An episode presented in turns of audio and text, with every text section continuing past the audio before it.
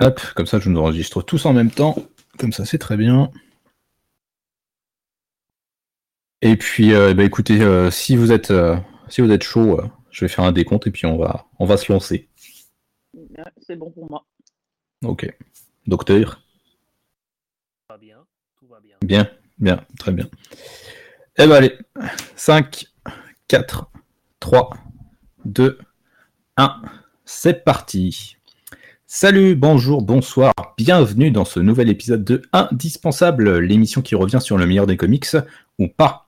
Alors, je pense que vous commencez maintenant à avoir un peu l'habitude de notre émission, euh, rendez-vous euh, quand même régulier, quasiment mensuel, quand je ne tarde pas trop à faire le montage. Euh, donc on revient sur eh les comics qui sont considérés par la communauté comics comme étant le summum, le meilleur des comics. Et euh, on essaye de voir avec euh, eh bien nos propres avis, nos propres réflexions, et euh, on essaie d'aller creuser, d'aller chercher, d'aller analyser le, titre en question pour voir si c'est un indispensable ou non. Je suis Comics Grinch et ce soir, pour m'accompagner, j'ai le privilège, l'honneur, le plaisir d'avoir deux personnes avec moi. Comme à chaque fois, je présente la nouvelle, donc c'est euh, Lamélis de Bullet with Lamélis, compte Instagram qui parle de BD dans tous les sens. Salut euh, Lamélis, comment tu vas? Salut, ça va, tranquillou. Ben, content d'être avec vous ce soir. Eh ben, content que tu sois là également. Et euh, également à mes côtés, j'ai Monsieur Abonnement Indispensable, celui qui va me casser les euh, robignoles jusqu'à ce que je parle de Batman Metal dans cette émission, c'est le Docteur Comics. Salut Docteur, comment tu vas? Voilà, ah, je suis encore une fois ravi et toujours une petite présentation personnalisée et sympathique, ça me va très bien. Sympathique, je sais pas, mais si tu la trouves sympa en tout cas, c'est l'essentiel mon petit. Je pense alors, ok. Je travaillerai ça la prochaine fois.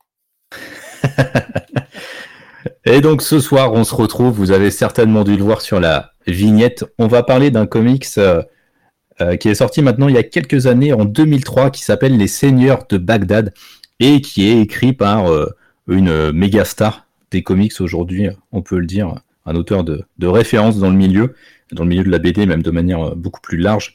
C'est Brian Kevogan, qui est accompagné ici au dessin par Nico Henrichon, ou Henrichon, je ne sais pas comment on dit. Euh, qui lui est un dessinateur euh, plus spécialisé dans le franco-belge et qui a aussi fait une petite excursion dans le comics, euh, même s'il en a fait voilà, de, temps en temps du côté de chez Marvel notamment. Avant qu'on parle du titre, donc notre cher Dr Comics va nous faire une, petite présentation de ce duo. Alors bon, Brian Kevogan est-il encore indispensable de le présenter? Je ne sais pas, mais vas-y mon cher docteur. Merci beaucoup. Bah, tant qu'à faire, on va commencer par euh, celui qui est le plus inconnu au bataillon, euh, Nico Henrichon, euh, que je ne connaissais pas, je pense, bah, comme beaucoup d'entre nous, comme tu l'as dit, mais qui a déjà fait un petit peu, qui a un petit peu roulé sa bosse hein, avec quelques petits travaux chez Marvel assez récents, que ce soit sur The Doctor Strange ou autre. mais qui s'est surtout fait connaître sur ce récit, Les Seigneurs de Bagdad. Et il fait aussi pas mal de franco-belge. On, le retrouve sur du franco-belge actuellement et ses prochains projets sont aussi du franco-belge. Et le plus gros projet qu'il a fait, c'est euh, la nouvelle série dérivée de, de l'Incal chez les Humano, la caste des métabarons, voilà, sur un d'Alexandre Jorodowski. Il s'est chargé de, trois tomes, donc euh, d'une série assez cool de science-fiction dans, l'univers de l'Incal. Euh, une adaptation de Noé aussi également, et puis il a d'autres projets qui viendront toujours chez les Humano, donc il est finalement assez actif, mais pas vraiment dans le milieu comics en fait actuellement.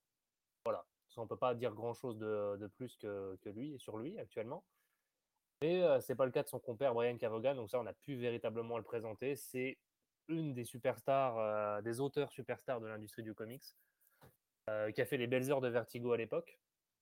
Par rapport à d'autres auteurs, il n'a pas beaucoup travaillé chez les Big Two. Il n'a pas véritablement de gros gros travaux, enfin de très très longs travaux chez les gros éditeurs. Il a vraiment tout de suite vraiment percé dans l'indépendance sur ses séries indées.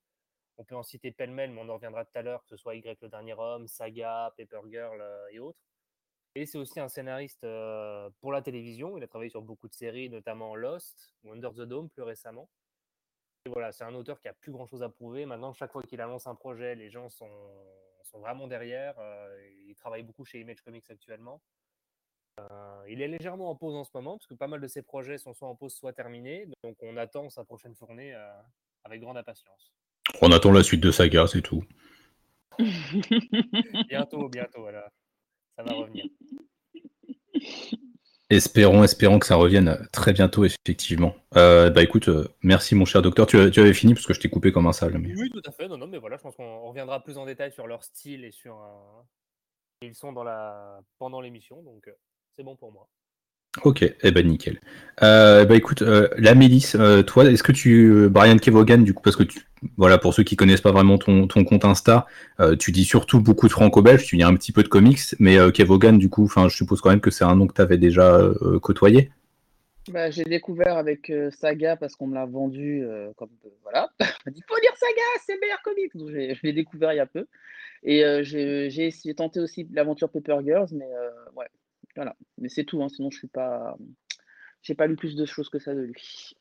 ok, et, et là j'ai appris qu'il avait travaillé sur Under the Dome et tout ça, je savais même pas, tu vois. Donc euh, comme quoi. ouais, ouais, il avait, ouais, il était, en fait, il était sur la première saison de Under the Dome avant de... qu'il y ait des conflits avec euh, Stephen King et qu'il se casse du coup. D'accord. voilà. Voilà. Et du coup, avais, enfin, Saga et Paper Girls, c'est des trucs, enfin, c'est des lectures que tu as appréciées déjà? Euh, saga, j'ai apprécié, mais j'ai pas eu l'engouement euh, que beaucoup ont dessus. Je me suis arrêtée au tome 5 et je sais pas, il y a eu. Non, au tome 4, à la fin du tome 4, je sais pas, j'ai eu un petit ressenti un peu bizarre. Donc j'ai dit, j'ai fait une petite pause parce que j'ai enchaîné les quatre premiers tomes. J'ai une petite pause et quand je serai prête, je reprendrai euh, la, série. Et puis Paper Girl, j'ai trouvé ça trop dense. Donc je suis pas vraiment rentrée dans le, récit. J'ai bien aimé le dessin et tout ça, mais j'ai trouvé ça un peu je ne vais pas dire brouillon, mais beaucoup d'informations d'un coup et je me suis un peu perdu, donc je n'ai pas accroché. Donc euh, voilà. ok, ok, très bien. Non, mais tant, que tu n'es pas comme euh, Captain Talbot euh, dans le collectif qui déteste Saga, ça va. Ben, c'est pas que je déteste pas, mais je suis pas, je suis pas forcément d'avis que c'est le meilleur comics quoi, en fait. Mais je pense que de hmm. toute façon, est-ce qu'on peut dire qu'il y a vraiment un meilleur comics? Parce qu'on a des goûts tellement différents, je suis pas sûr que voilà. Mais c'est vrai que j'ai pas eu l'engouement. Peut-être parce qu'on l'a tellement vendu, j'attendais peut-être autre chose, j'en sais rien, mais voilà, j'ai trouvé ça bien, mais, je suis pas. Voilà. C'est toujours compliqué quand on te vend euh, énormément quelque chose. Euh, forcément, derrière, tu as des attentes euh, qui peuvent être démesurées. Hein. Ça, c'est clair et net. Mhm. Donc, voilà. Mais sinon, c'est un très bon, très bon récit. Je trouve que c'est très original et bien pensé. Et puis voilà, donc je pense que je reprendrai tranquillement quand je serai, quand je serai décidé. voilà. Parce que moi, j'ai commencé à lire, ils étaient déjà au huitième tome. Donc, ouais, bah là, ils sont toujours. Ou au septième, je sais plus. Non, le huitième venait de sortir, je sais plus. Mais neuf, ouais. voilà. Euh, mhm. voilà. Ok, eh ben, écoute, euh, merci. Euh, et Nico Henrichon, oui, tu, tu connais, enfin, tu, oui, tu, tu connais ça un petit peu? Non, je l'ai découvert avec les seigneurs. Et puis, non, je sais pas du tout. J'ai regardé un peu sa bibli, je non, j'ai rien lu d'autre de lui. C'est juste avec cette titre-là que je, je l'ai découvert. Et voilà. effectivement, j'attends, j'attends une prochaine sortie de lui. Ouais, ouais, ouais, on a, on a des petites on a des petits secrets nous. Donc effectivement, on attend une prochaine sortie de lui. Euh, et toi, du coup, euh, docteur euh, Brian Kevogan, c'est quelqu'un que tu, que tu apprécies? Oui, pour moi, c'est un des. Alors, je vais pas dire le meilleur parce que c'est assez difficile pour moi de. J'en ai beaucoup que je place vraiment dans mes auteurs fétiches, mais ça fait partie des, pour moi, des plus grands auteurs actuellement présents dans l'industrie. J'adore sa manière d'écrire. Pour moi, c'est un dialoguiste vraiment d'exception. Qui ses dialogues sont fins, c'est plein d'humour. C'est c'est très puissant, c'est très, profond. Les histoires, c'est pas forcément par ses histoires, parce que finalement, ces pitch, c'est on n'a pas des, développements scénaristiques de monde hyper complexes, hyper riches, hyper. voilà, les univers sont assez simples à comprendre, ils sont assez accessibles, souvent remplis de métaphores. Mais c'est voilà, c'est la manière qu'il a d'écrire ses personnages, de les présenter, de les raconter, le rythme de ses dialogues, c'est, je trouve ça absolument incroyable. C'est, percutant. On sent que c'est aussi un showrunner de série télé, puisque c'est le but d'une série télé réussie, c'est aussi voilà d'avoir des, personnages forts, des dialogues incisifs, percutants, qui a un rythme et que ça, ça reste, qu'on a envie de voilà, tourner les pages et euh, que ce soit vraiment des page turners. Euh, et voilà, tout, j'ai quasiment tout lu, je crois 90%, enfin ou 90, 90% euh, pour nos amis suisses, voilà, pour montrer qu'il n'y a pas de rancune depuis l'euro on les aime quand même. Et gaffe, on a deux Belges dans l'équipe alors. Aussi. Mais voilà, en plus, sérieusement, c'est vrai que j'ai lu une bonne grosse partie de sa, bibliographie, que ce soit Y, le dernier homme, Saga, Paper Girl, We Stand on Guard, enfin un peu tous ces récits. Et à chaque fois, alors il y en a que je préfère à d'autres, forcément, Saga, ce genre de choses. Et j'ai jamais, j'ai vraiment pas souvenir d'avoir été déçu d'un récit de Cavogan. Et j'attends chacun de ses travaux avec énormément d'impatience, parce que voilà, j'ai eu la chance de le rencontrer, donc je le redis encore une fois, de bafouiller à quel point j'admirais cet homme et à quel point ses travaux m'ont marqué. Euh, voilà, c'est que c'est toujours un plaisir et je suis vraiment heureux d'avoir la possibilité d'en parler euh, dans cette émission un peu plus en détail. Eh ben, le plaisir est partagé parce que j'adore aussi euh, Brian Kevogan, donc ça tombe bien. C'est c'est à mon avis un des meilleurs scénaristes à l'heure actuelle. Euh, ouais, dans le comics et puis même de manière générale parmi les scénaristes, quoi, il arrive toujours à proposer, pas forcément comme tu le dis, des pitchs qui sont originaux parce que les points de départ sont toujours assez finalement classiques mais euh, il arrive toujours à proposer des univers qui sont assez attrayants. Et euh, ils sont toujours de dessinateurs qui sont vraiment très très forts. Euh, soit Fiona Staples ou Cliff Chung sur Saga et Paper Girls, ou là Nico Henrichon qui est vraiment, vraiment très très fort. Il arrive toujours à avoir des traitements qui sont originaux aussi derrière, des thèmes qui moi me parlent énormément. mais voilà, c'est vraiment, enfin c'est quelqu'un que je trouve absolument fabuleux. je suis un gros gros fan de, des Runaways qu'il a créé chez Marvel cette équipe de, gamins adolescents qui, qui se rendent compte que, euh, enfin, cette équipe, ces gamins se rendent compte que leurs parents sont des super vilains. Et euh, donc, ils vont essayer de, fuir face à cette, cette super criminalité qui est incarnée par leurs parents. C'est vraiment, c'est une super série que Panini Comics a commencé à republier là en deluxe. c'est vraiment, très très bien. Voilà, il y a toujours des thèmes percutants. Euh, bah, à côté de ça, Nico Henrichon, moi, bah, comme vous deux, je le, le connaissais pas du tout. Donc, euh, c'était pour le coup vraiment une découverte. Euh, j'ai lu depuis quelques titres qu'il a, qu'il a fait chez Marvel, mais voilà, c'est pas, c'est pas des titres forcément dont je me souviens avec autant d'impact que, les, que les Seigneurs de Bagdad. donc les Seigneurs de Bagdad, de quoi est-ce que ça parle un peu pour qu'on du coup on resitue un peu le, comics? Les Seigneurs de Bagdad, ça se passe en 2003 à Bagdad évidemment, euh, la capitale de l'Irak. Et euh, ça se déroule juste, euh, juste au moment en fait, où l'armée américaine s'apprête à rentrer dans la ville pour eh bien, arrêter la menace de Saddam Hussein dans un contexte politique qui à l'époque était particulièrement tendu, puisque la communauté internationale avait refusé cette intervention-là. Enfin, la communauté internationale s'était un peu déchirée face à cette intervention. Et pendant cette, euh, arrivée de l'armée américaine, pour pas utiliser un autre terme, euh, il y a beaucoup d'explosions, et notamment une explosion qui se déroule euh, dans le zoo de la ville, le zoo dans lequel se trouvent quatre lions, qui sont donc bah, les quatre personnages principaux en fait que l'on va suivre tout au long de cette des, des 130 pages que dure ce, récit. Et donc ils, voilà, ils vont s'échapper grâce à cette explosion et ils vont errer dans la ville de Bagdad en fait et euh, voir un peu les résultats de cette arrivée de l'armée américaine, euh, mais aussi un peu tout l'état de la ville en fait et euh, on va avoir toute une métaphore en fait sur sur tout un tas de thèmes qu'on va évoquer juste après. Mais voilà, de manière globale, c'est c'est de ça dont parlent les Seigneurs de Bagdad. Donc c'est vraiment un récit assez court, très rythmé, qui a été publié en un seul bloc aux États-Unis, ce qui est plutôt rare et euh, qui avait été publié donc chez euh, Feu euh, Vertigo, donc le label indépendant de DC Comics. Vous êtes autorisé à verser une larme là derrière votre écran. Hein. Lui mets un petit cire.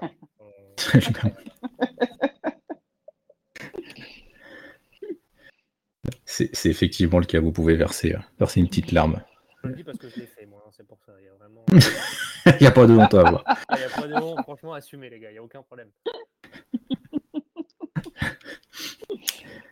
Euh, du coup, en parlant de verser ta petite, la petite larme, est-ce que tu as versé ta petite larme, toi, mon, cher docteur? Ah bah alors, oui et non, c'est vrai que c'est un récit, euh, je reviendrai plus en détail après, mais qui est, qui est particulier, qui est euh, bon, globalement, j'ai vraiment aimé. Ça, voilà, comme je l'ai dit, j'ai pas vraiment eu de déception chez Brian Cavogan, donc là, c'est encore le cas une fois ici. C'est un récit qui était un peu perturbant, qui était cette relecture m'a fait du bien parce que c'est c'est vraiment un mélange entre une, euh, fable moderne, un peu un pamphlet sur la, situation actuelle des États-Unis au niveau international par rapport à cette guerre. C'est aussi un peu un conte. Ça, ressemble, reprend des éléments d'un conte pour enfants, mais adapté à un conte pour adultes. Enfin, c'est vraiment un exercice de style assez particulier. Je pense qu'il s'est assez fait plaisir là-dessus, notre ami Brian. Et oui, il y, a des, moments assez forts, il y a des moments assez poignants. C'est plus, c'est pas vraiment pour l'histoire en elle-même que j'ai versé la petite larme, c'est plus pour tout ce qu'il y a derrière, en fait, tout ce que ça implique, toutes les pistes de réflexion que ça, amène derrière, en fait. C'est pas, pas tant pour l'histoire, mais vraiment pour tous les sous-entendus et toute la richesse qui est un peu derrière ce récit euh, et qui nous saute un peu aux yeux et au visage, voilà, quand on, quand on tourne les pages. Mais ça a été vraiment une lecture, euh, une lecture choc. Je pense que c'est une des, lectures à lire et un des, plus, des plus beaux représentants de ce qu'est euh, et ce qu'a été le label Vertigo euh, dans l'industrie du comics de manière générale. Ok, merci. Merci pour cet avis. Et euh, Mélissa, toi, est-ce que tu as versé ta petite larme? Ouais, une scène, vers la fin, il y a une scène qui m'a un peu marqué. Donc le dessin est tellement bien fait qu'effectivement, j'ai voilà, ça m'a fait mal, on va dire. Et ouais, parce qu'en plus, pour le coup, je suis rentré vraiment dans la lecture un peu sceptique. Hein. Je n'étais pas sûr de. Même si la couverture m'avait intéressé, c'est quelqu'un qui m'avait conseillé. Et comme je ne suis pas forcément euh, très euh, récit anthropomorphique, c'est pas, pas trop ma cam. Donc du coup, j'étais pas trop dedans. Puis finalement, je suis. Ouais, dès les premières pages, j'étais happé et tout ça. Et, euh, et le final, ouais, au final, ouais, j'ai eu un petit, un petit pincement au cœur. voilà. Ok, ouais, ça me paraît, ça me paraît assez normal. Et du coup, au global, ça, c'est quelque chose qui t'a plu? Est-ce que t'as, enfin, ouais, c'est un récit qui t'a plu, pardon? Ah oui, oui, euh, ça m'a plu, je le recommande. Et euh, comme vous disiez, tout ce qu'il y a derrière aussi, parce que, enfin, oui, effectivement, il y a des animaux, mais il y a tout ce qui, tout ce qui est au niveau métaphore et tout ce qui, tout ce que ça représente, euh, c'est très, très intéressant. Pour le contexte, pour tout ce qui, voilà, pour tout ce qui en ressort, il faut, moi, je pense qu'il faut la lire effectivement. Ok, ok, ok, merci. bah, voilà, je vais pas je vais pas en dire beaucoup plus que vous deux. Euh, je vous rejoins complètement. C'est euh, c'est un récit à lire, à mon avis. Euh. En tant que gros fan de Brian Kevogan, en plus, je trouve que ça résume assez parfaitement tout ce qu'il aime faire dans ses récits. voilà, les thèmes qu'on va évoquer juste après sont vraiment tous convoqués, que ce soit la, la liberté, la paix, se battre contre son destin, euh, tous les niveaux, les couches de lecture qu'il aime mettre euh, habituellement dans ses euh, récits, le contenu à la fois politique et aussi philosophique qui sont habilement mariés. Voilà, on retrouve vraiment tout ça chez lui et dans ce récit-là, et c'est vraiment là-dessus, c'est vraiment, moi je me suis pris vraiment une grosse claque. j'ai voilà, j'ai complètement versé ma larme à la fin. ma copine l'a lu juste après, elle, qui est très attachée aux animaux, qui a vraiment une passion et euh, c'est vraiment une cause euh, qui lui tient à cœur. elle s'est effondrée à la fin euh, lors du final parce que voilà, le, final est vraiment dévastateur. Mm. c'est vraiment un, torrent d'émotions. On s'approche un peu là du spoil, mais voilà, c'est. Mm. C'est pas une histoire très agréable. Alors après, on s'approche du spoil. C'est une histoire. C'est on, on l'a pas dit. je le l'ai pas dit. Mais Les Seigneurs de Baden est inspiré d'une histoire vraie. C'est une histoire vraie. Il y a vraiment quatre lions qui se sont échappés du zoo euh, lors de l'arrivée de l'armée américaine euh, en Irak, à Bagdad. Et euh, ça raconte vraiment, alors évidemment c'est de la fiction derrière, mais ce qui est arrivé au Lyon, s'échapper et ce qui leur arrive ensuite est réellement arrivé. Donc bon, c'est du spoil, mais voilà, si, vous connaissez un peu l'histoire, vous savez de quoi il en, il en retourne. Donc ouais, c'est vraiment, enfin c'est un, excellent récit. Là-dessus, il n'y a pas de, il a vraiment pas de souci. Eh ben écoutez, si vous êtes prêts tous les deux, je pense qu'on va pouvoir passer euh, à la partie du coup avec, euh, spoiler. Mhm. Euh, on va vraiment du coup rentrer dans le cœur du sujet avec bah, les différents thèmes du coup qu'on a vus et comment est-ce qu'ils sont mis en place dans le récit. Je pense que là on va, on va pouvoir se faire plaisir.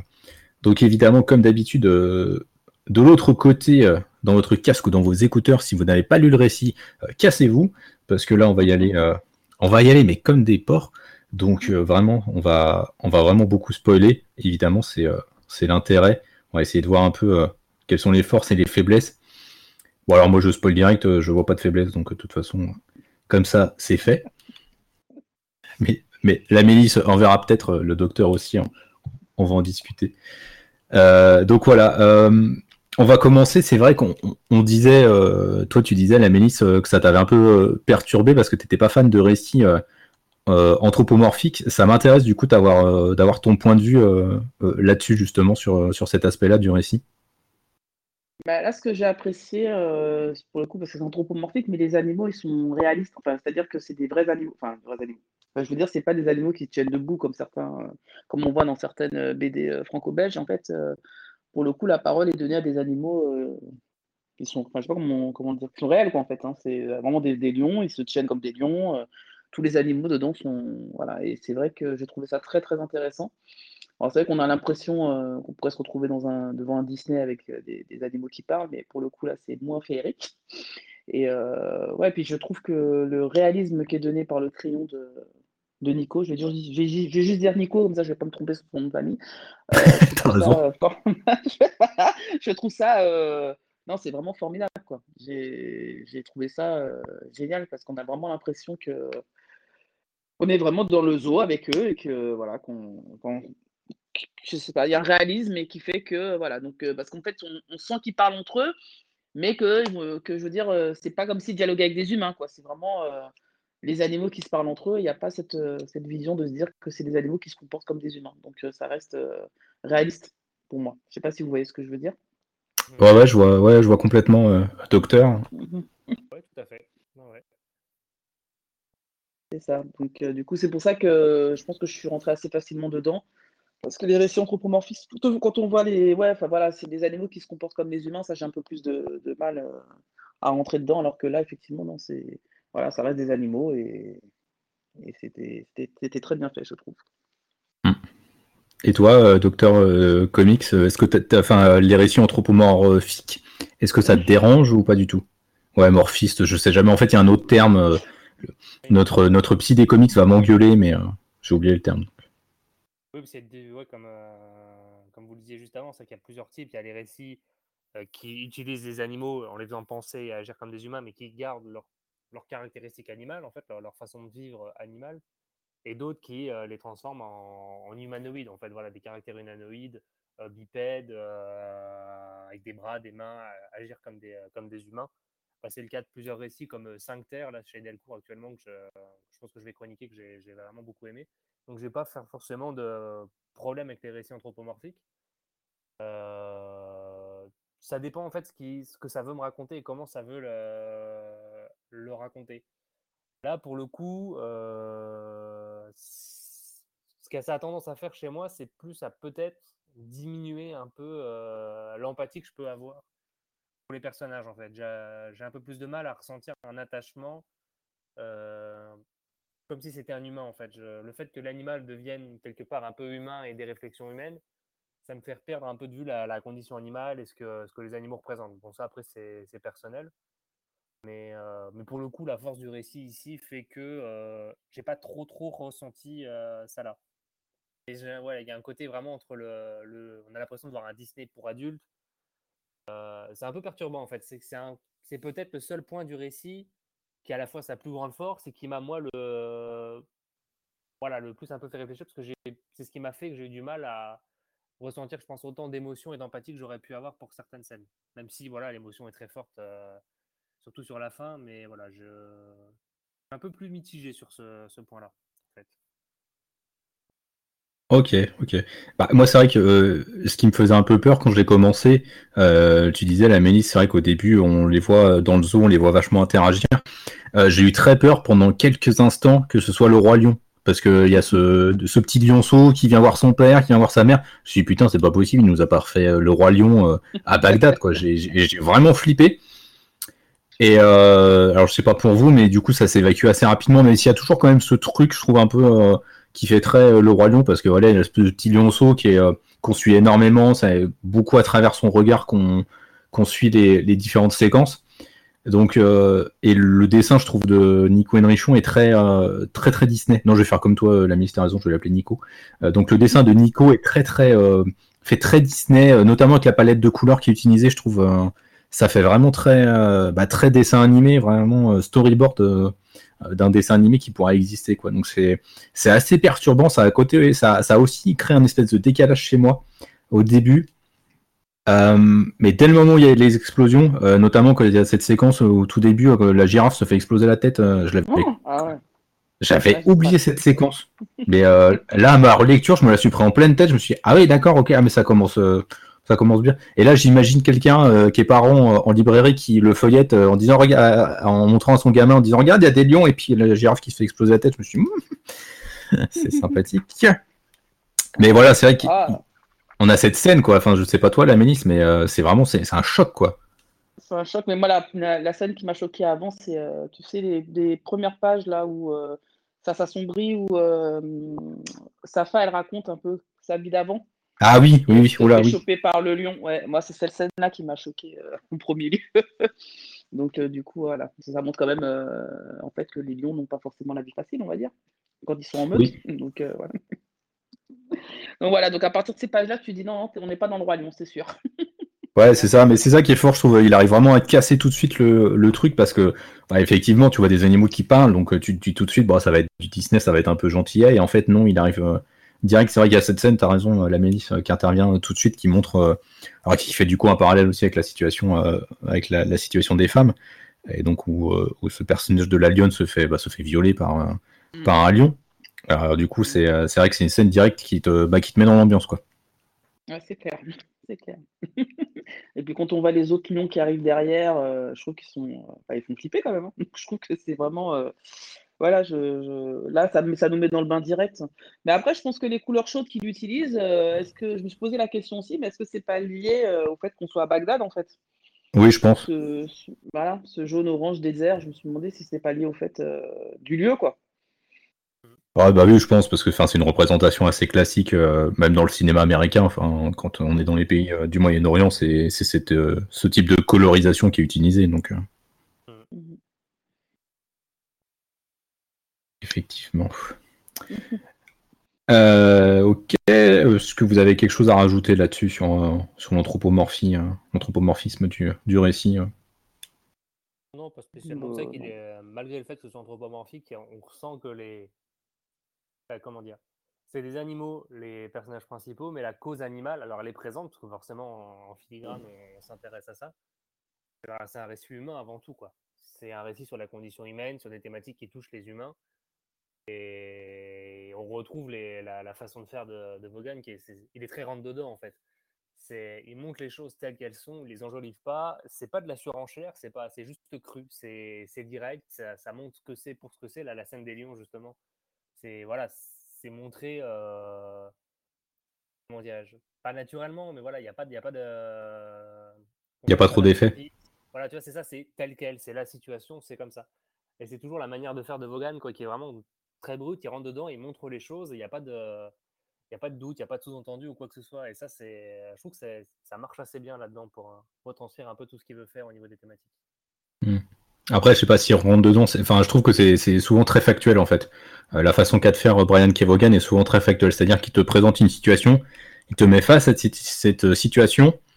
de cette situation, forcément, il y a des questions qui se posent, mais il va jamais loin. Là, ben, on en revient du coup à cette scène avec donc la lionne qui, qui va se faire violer par les lions. On ne voit pas le viol, mais on comprend ce qui va arriver. Oui, tout à fait. Donc voilà, c'est vrai qu'il est, vraiment très très fort de, ce point de vue-là. Euh, ah, du coup, évidemment, on l'a dit déjà, euh, c'est un, récit qui brasse plusieurs thèmes. Alors, il y en a tellement, je ne sais pas par où euh, vous, voulez, commencer. La Mélis, est-ce que toi, il y a un thème qui ressort principalement dans, le comics? Je ne sais pas si on peut dire vraiment un thème, mais ce que j'ai constaté dès le départ, c'est la, la, la, vision différente qu'ils ont chacun, enfin les lions, entre ceux qui ont connu la liberté et qui savent euh, quel enjeu ça peut amener, et euh, ceux qui, sont, qui voudraient connaître cette liberté et qui, ont, qui ont un peu une vision édulcorée de, du fait d'être libre, de pouvoir chasser. Euh, comme par exemple, quand on leur donne à manger, pour eux, c'est pas satisfaisant parce que du coup, ils l'ont pas chassé. Et en fait, c'est ce rapport-là que j'ai eu directement avec, que j'ai vu entre les lions, ça m'a interpellé pas mal en fait, en me disant effectivement, normalement, c'est des, animaux qui sont libres, qui sont censés euh, bah, se débrouiller, hein, survivre, on va dire, entre guillemets, et, qu'effectivement, bah, une fois qu'ils se retrouvent dans une cage, euh, bah, certains s'en accommodent, et puis d'autres se disent, non, en fait, je veux être libre, je veux pouvoir chasser, tout ça, mais sans se rendre compte, effectivement, que la, vie, en fait, en dehors, elle n'est pas forcément... Euh, elle n'est pas forcément facile, quoi. Et même cet esprit de se dire que finalement, ils ont été libérés à cause d'une bombe.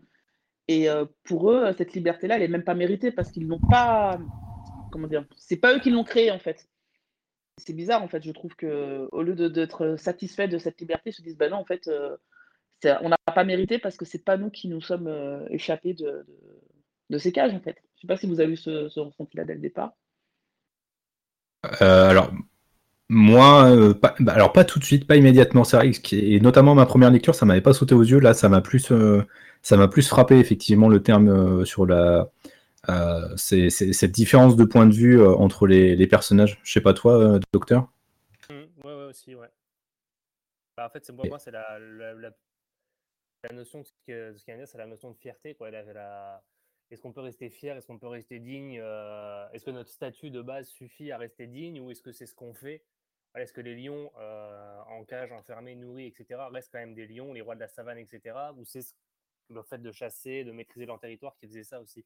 Il y a un peu le côté aussi le côté générationnel quoi, entre les, euh, les anciens qui, qui vivaient de manière un peu plus dure, devaient faire un peu plus d'efforts, travailler même, faire, voilà, cultiver leur terre. Euh, par rapport aux humains, je parle, mais voilà, eux chassaient eux-mêmes les lions. Les anciens, nous, dans notre génération, qui, voilà, qui, qui travaillaient davantage pour obtenir ce qu'il leur fallait, pousser, la, pousser leur nourriture, leurs élevages, etc. Il y a vraiment un écart générationnel aussi entre les deux, entre ceux qui connaissaient le monde d'avant, où il fallait faire plus d'efforts, fallait mériter, euh, fallait bosser, fallait mériter ce qu'on obtenait. Par rapport à la nouvelle génération, on a tout beaucoup plus facilement, accès à tout beaucoup plus facilement. Il, y a, des idées un peu comme ça qui se, confrontent là-dedans. ça ne m'avait pas marqué à la première lecture. Là, beaucoup plus c'est marrant, c'est pas un truc, c'est pas un parallèle que je m'étais fait, avec euh, du coup les générations humaines aussi, euh, entre l'ancienne génération qui trouve que la nouvelle fait moins d'efforts que l'autre et c'est habitué à un espèce de confort, euh, c'est vautré en fait dans un espèce de confort et qu'on retrouve du coup dans certains, effectivement dans certains, dans certains dialogues, ouais, ouais effectivement. ressenti comme ça, quoi. C'est vraiment le, voilà, toi tu fais pas d'efforts, t'es es nourri par les humains, machin. Bah, moi je l'ai ressenti comme ça en tout cas. C'est pas comme c'est pas une critique encore une fois ce qu'il fait, c'est il montre un état de fait, quoi, des, divergences euh, qui existent. Euh, à nous de nous faire notre propre opinion, quoi, mais toujours lié, à moi, à la fierté, en fait. C'est cette écart générationnel par rapport à la fierté. C'est très important dans le récit euh, pour ces animaux, en fait. Rester dignes, rester fiers de leurs conditions, de ce qu'ils sont. c'est des rois, quoi. C'est censé être des rois, les chasseurs ceux qui sont dessus, c'est vraiment un élément assez central, moi, j'ai trouvé là-dedans. Ça m'avait pas marqué vraiment la, la, première fois, mais là, ça, assez percutant. Ouais, mais là, pour le coup, en fait, ce qui est marrant, c'est que justement, c'est que c'est l'ancienne qui ne veut pas forcément retrouver sa liberté, c'est plus celle qui n'a pas connu la liberté qui veut la connaître, pour le coup. Oui, ouais, c'est vrai qu'il y, a ce, truc-là, ouais. Voilà. Donc, euh, parce que quand on regarde bien, Safa, elle, elle préférait rester dans le zoo, et c'est plus euh, Nour, si je ne me trompe pas, c'est ça, hmm, qui, en fait, euh, qui, qui se fait une idée de non, il faut qu'elle chasse, il faut qu'elle soit. il faut qu'elle s'affirme, en fait. Et puis, euh, et du coup, Ezil, en fait, euh, entre guillemets, c'est marrant parce que c'est le mal, mais il, un peu, euh, il suit un peu, en fait. Il n'est pas trop décisionnaire dans le, dans le mood, je trouve. Le seul, le mal, en fait, quand on regarde bien. Ouais, c'est vrai quand on regarde, mais ça, ça, ça correspond assez bien à la, manière de fonctionner des lions, en fait, parce que chez les lions, le mal décide très peu, en fait, et c'est la lionne qui, qui gère la baraque, généralement. Mhm. Mais c'est vrai que oui, effectivement, il y a ce, il y a, il y a, ce truc-là, effectivement, de euh, cette ancienne qui a finalement connu le, le, prix de la liberté, on pourrait dire, en fait, et qui, avec ce confort que lui offre le zoo, euh, se satisfait en fait de ça. Mais à côté de ça, on a aussi le, le, jeune qui, lui, a soif de, de découvrir cette euh, espèce de liberté, avec, du coup, alors c'est, je crois pas que ce soit sa mère, hein, ça, Nour, je crois pas que ce soit sa mère. Ah si, si. Si, c'est sa mère. Je, crois que c'est pas son père, euh, Zil, mais. Euh, ah oui, c'est ça, ok. Mm. Et, mais c'est vrai que du coup, il y, a ce, y a ce truc, euh, Nour et, et le petit Ali ont, vraiment envie de découvrir cette liberté-là, ce, ce nouvel horizon qui s'offre à eux, en fait. Et bah, Safa, elle sait très bien que ça va, ce que ça risque de leur coûter, en fait, derrière. Donc c'est assez intéressant. En plus, je trouve que, bah, alors du coup, il y a un thème, je trouve, animaliste qui se dégage là-dedans parce que euh, bah voilà, Brian Kevokan pose un peu aussi la question de savoir est-ce que les eaux, euh, enfin oui, est-ce que les eaux sont des espaces euh, idéaux pour ces animaux-là Donc ça, c'est, moi, c'est un premier thème qui m'a marqué, mais certainement parce que je suis très sensible à cette cause-là. Mais il y a aussi tout un, parallèle, et ça ressort, je trouve, de, ce que vous dites, en fait, avec la vie certainement des habitants de Bagdad, qui eh bien, ont connu le régime de Saddam Hussein, qui était bah, une dictature, qui n'ont jamais rien connu d'autre, qui se font libérer par une intervention extérieure, et qui certainement, au fond d'eux-mêmes, estiment que cette, cette libération, ils ne l'ont pas méritée en quelque part. quoi. C'est vrai qu'il y a ça, ouais. Hmm. c'est vrai qu'on peut faire ce parallèle-là avec cette population-là, effectivement. Hmm. Et, enfin, après, je trouve que c'est, enfin, c'est des parallèles qu'il fait assez souvent. Enfin, on reviendra peut-être dessus un, petit peu plus tard, mais euh, parce que voilà, il y a tout le thème de la guerre qui forcément euh, infuse le, récit. Mais voilà, c'est, déjà un parallèle que je trouvais vraiment, euh, vraiment intéressant. En fait, c'est comment dire c'est d'une telle richesse que c'est un peu. Euh, en fait, c'est bourré d'éléments. je pense qu'on en reviendra plus tard parce qu'on va, avoir le temps de dire, de parler un peu toutes les thématiques, mais il y a beaucoup, beaucoup, beaucoup de parallèles. Rien que cette situation-là des, des lions, ça, fait parler de la, notion de fierté, l'écart générationnel, euh, le passé par rapport au futur, est ce que tu dis par rapport au régime, ceux qui sont sous ce régime, est-ce qu'ils ont mérité cette liberté, etc. L'écart que ça fait entre ceux qui, ont connu le régime d'avant et ceux qui connaîtront ce qu'il y a après. Il y a énormément, en fait, sur même un simple état de fait d'une situation, là, les Lions, euh, l'ancien et la, plus jeune génération, ça, il y a énormément de thématiques qui sont liées à ça. Euh, ça donne un peu le tournis, en fait, déjà. Je trouve qu'on a des fois un peu de mal à faire le tri entre toutes les idées qui nous sont, euh, qui nous sont lancées. C'est souvent le cas avec Brian Kevogan, finalement, enfin, quand tu lis d'autres, d'autres récits de lui. Euh, notamment euh, The Private Eye ou euh, Barrière, qu'il a, a sorti à côté de ça. C'est souvent ça, mais même dans Saga en fait, et dans Paper Girls, tu le disais toi à la mini, Paper Girls, t'as trouvé ça hyper dense. Et c'est vrai qu'il il se passe déjà beaucoup de trucs, et en plus, il y a peut-être toute une juxtaposition de thèmes et de messages qu'il veut faire passer qui, sont, qui peuvent être des freins, quoi. Ouais, là, bah là pour le coup, là, je l'ai pas ressenti vraiment dans le Seigneur de Bagdad, mais c'est vrai, dans Paper Girls, c'est ça qui m'a un peu dérouté. Hein. Donc ça que j'ai pas continué. J'ai été jusqu'au troisième tome, mais j'ai pas, pas continué après. Hmm. Euh. Et euh, j'ai oublié ce que je voulais dire, c'est bien. euh, je sais même plus. Ah si, je voulais revenir sur la scène justement, du coup, euh, quand, quand le personnage de Safa se remémore donc ce qui lui est le viol qui lui, a, qui lui est arrivé donc dans la savane. Et c'est pareil, ça n'a rien que cette séquence-là, elle dure deux ou trois pages. je me souviens plus le nombre exact. Mais rien qu'avec cette scène-là, en fait, il y a un nouveau thème qui, ressort sur bah, la, condition des femmes, du coup, et le fait que, bah, certes, elle était libre, mais elle avait absolument aucune protection, elle pouvait se faire. Euh, enfin, elle était, elle était l'objet, en fait, de toutes les convoitises, euh, et dans la, dans, la, dans la savane, quoi, dans la jungle. Euh, forcément, c'est un parallèle que tu peux dresser aussi avec la condition des femmes, dont on entend de plus en plus parler avec le harcèlement de rue, avec les féminicides, avec les viols et tous ces trucs-là qui sont absolument pas joyeux, mais qui sont des, états de fait. Et pour un récit qui date de 2003, c'est quand même assez, euh, assez bluffant de voir l'avant-gardisme de certains thèmes. Alors peut-être qu'on les voit plus forcément aujourd'hui parce qu'on est au courant de ces thématiques-là, je sais pas, mais euh, forcément ça joue à mon avis. Mmh, ouais, sûrement. Effectivement, j'ai pas. C'est ouais. Après, c'est vrai qu'il fait ouais, c'est mais comme c'est vrai que j'étais un petit peu choqué par cette scène-là parce que souvent, enfin, de l'image que j'ai moi des, des, lions, souvent euh, il y a beaucoup de lions mais très peu de lions, voire un seul. Donc c'est vrai que j'étais un petit peu choqué de étonné de voir cette scène-là en me disant mais comment ça se fait qu'elle soit toute seule avec tout ça de lions? Parce que souvent on les montre euh, comme ça quand on montre des, des, un groupe de lions, c'est des lions et il y a un mâle dominant et euh, voilà. Et pour le coup, euh, effectivement, là, je pense que c'est un message qu'il voulait faire passer sur euh, bah, la condition de la femme, en fait. Mm. Oui, parce que oui, euh, les lions, tu as raison. Hein. Les lions, généralement, ils sont en bande et il y a un seul lion dans le groupe et puis, et puis c'est tout. Hein. Mm. Mm-hmm. Mm. Oui, là, je pense que c'est des libertés qu'il prend par rapport à tout ce qui est, ce qui est biologie animale pour, pour, son, pour faire passer le message qu'il a envie de faire passer. Ah, bah, en même temps, on n'est pas, sur, on pas sur Discovery Channel. Hein. Heureusement que ça existe, ça d'ailleurs. Non, mais c'est vrai que c'est pas, pas, un documentaire non plus. C'est vrai que pour faire passer un message, du coup, cette scène-là, elle est pas. Elle, est plutôt, elle est plutôt assez forte. Euh, et du coup, les personnages, euh, au-delà de ça, c'est vrai qu'on. Enfin, toi, tu disais, la Mélisse, euh, que tu avais là vraiment l'impression d'avoir des lions qui interagissent entre eux. Est-ce que tu as réussi à t'attacher à eux en tant qu'individu, j'ai envie de dire? Euh, non, pas plus que ça, parce qu'en fait, on les voit quand même assez. euh, Non, en fait, euh, j'ai bien aimé en fait leur rapport et tout, mais ça, je me suis pas plus parce que je trouve qu'il est quand même assez court quand même le récit, en fait. Et du coup, j'ai pas, j'ai pas eu un attachement particulier pour l'un ou pour l'autre, pour le coup, parce que je trouve qu'ils ont chacun des points de vue quand même assez intéressants par, leur vécu ou par ce qu'ils veulent ou voilà. Et finalement, ce que j'apprécie, c'est que malgré leurs différences, on sent qu'il y a quand même une... Ah, j'oublie le nom. J'ai un nom en tête, mais c'est pas ce que je voulais dire. Comment dire?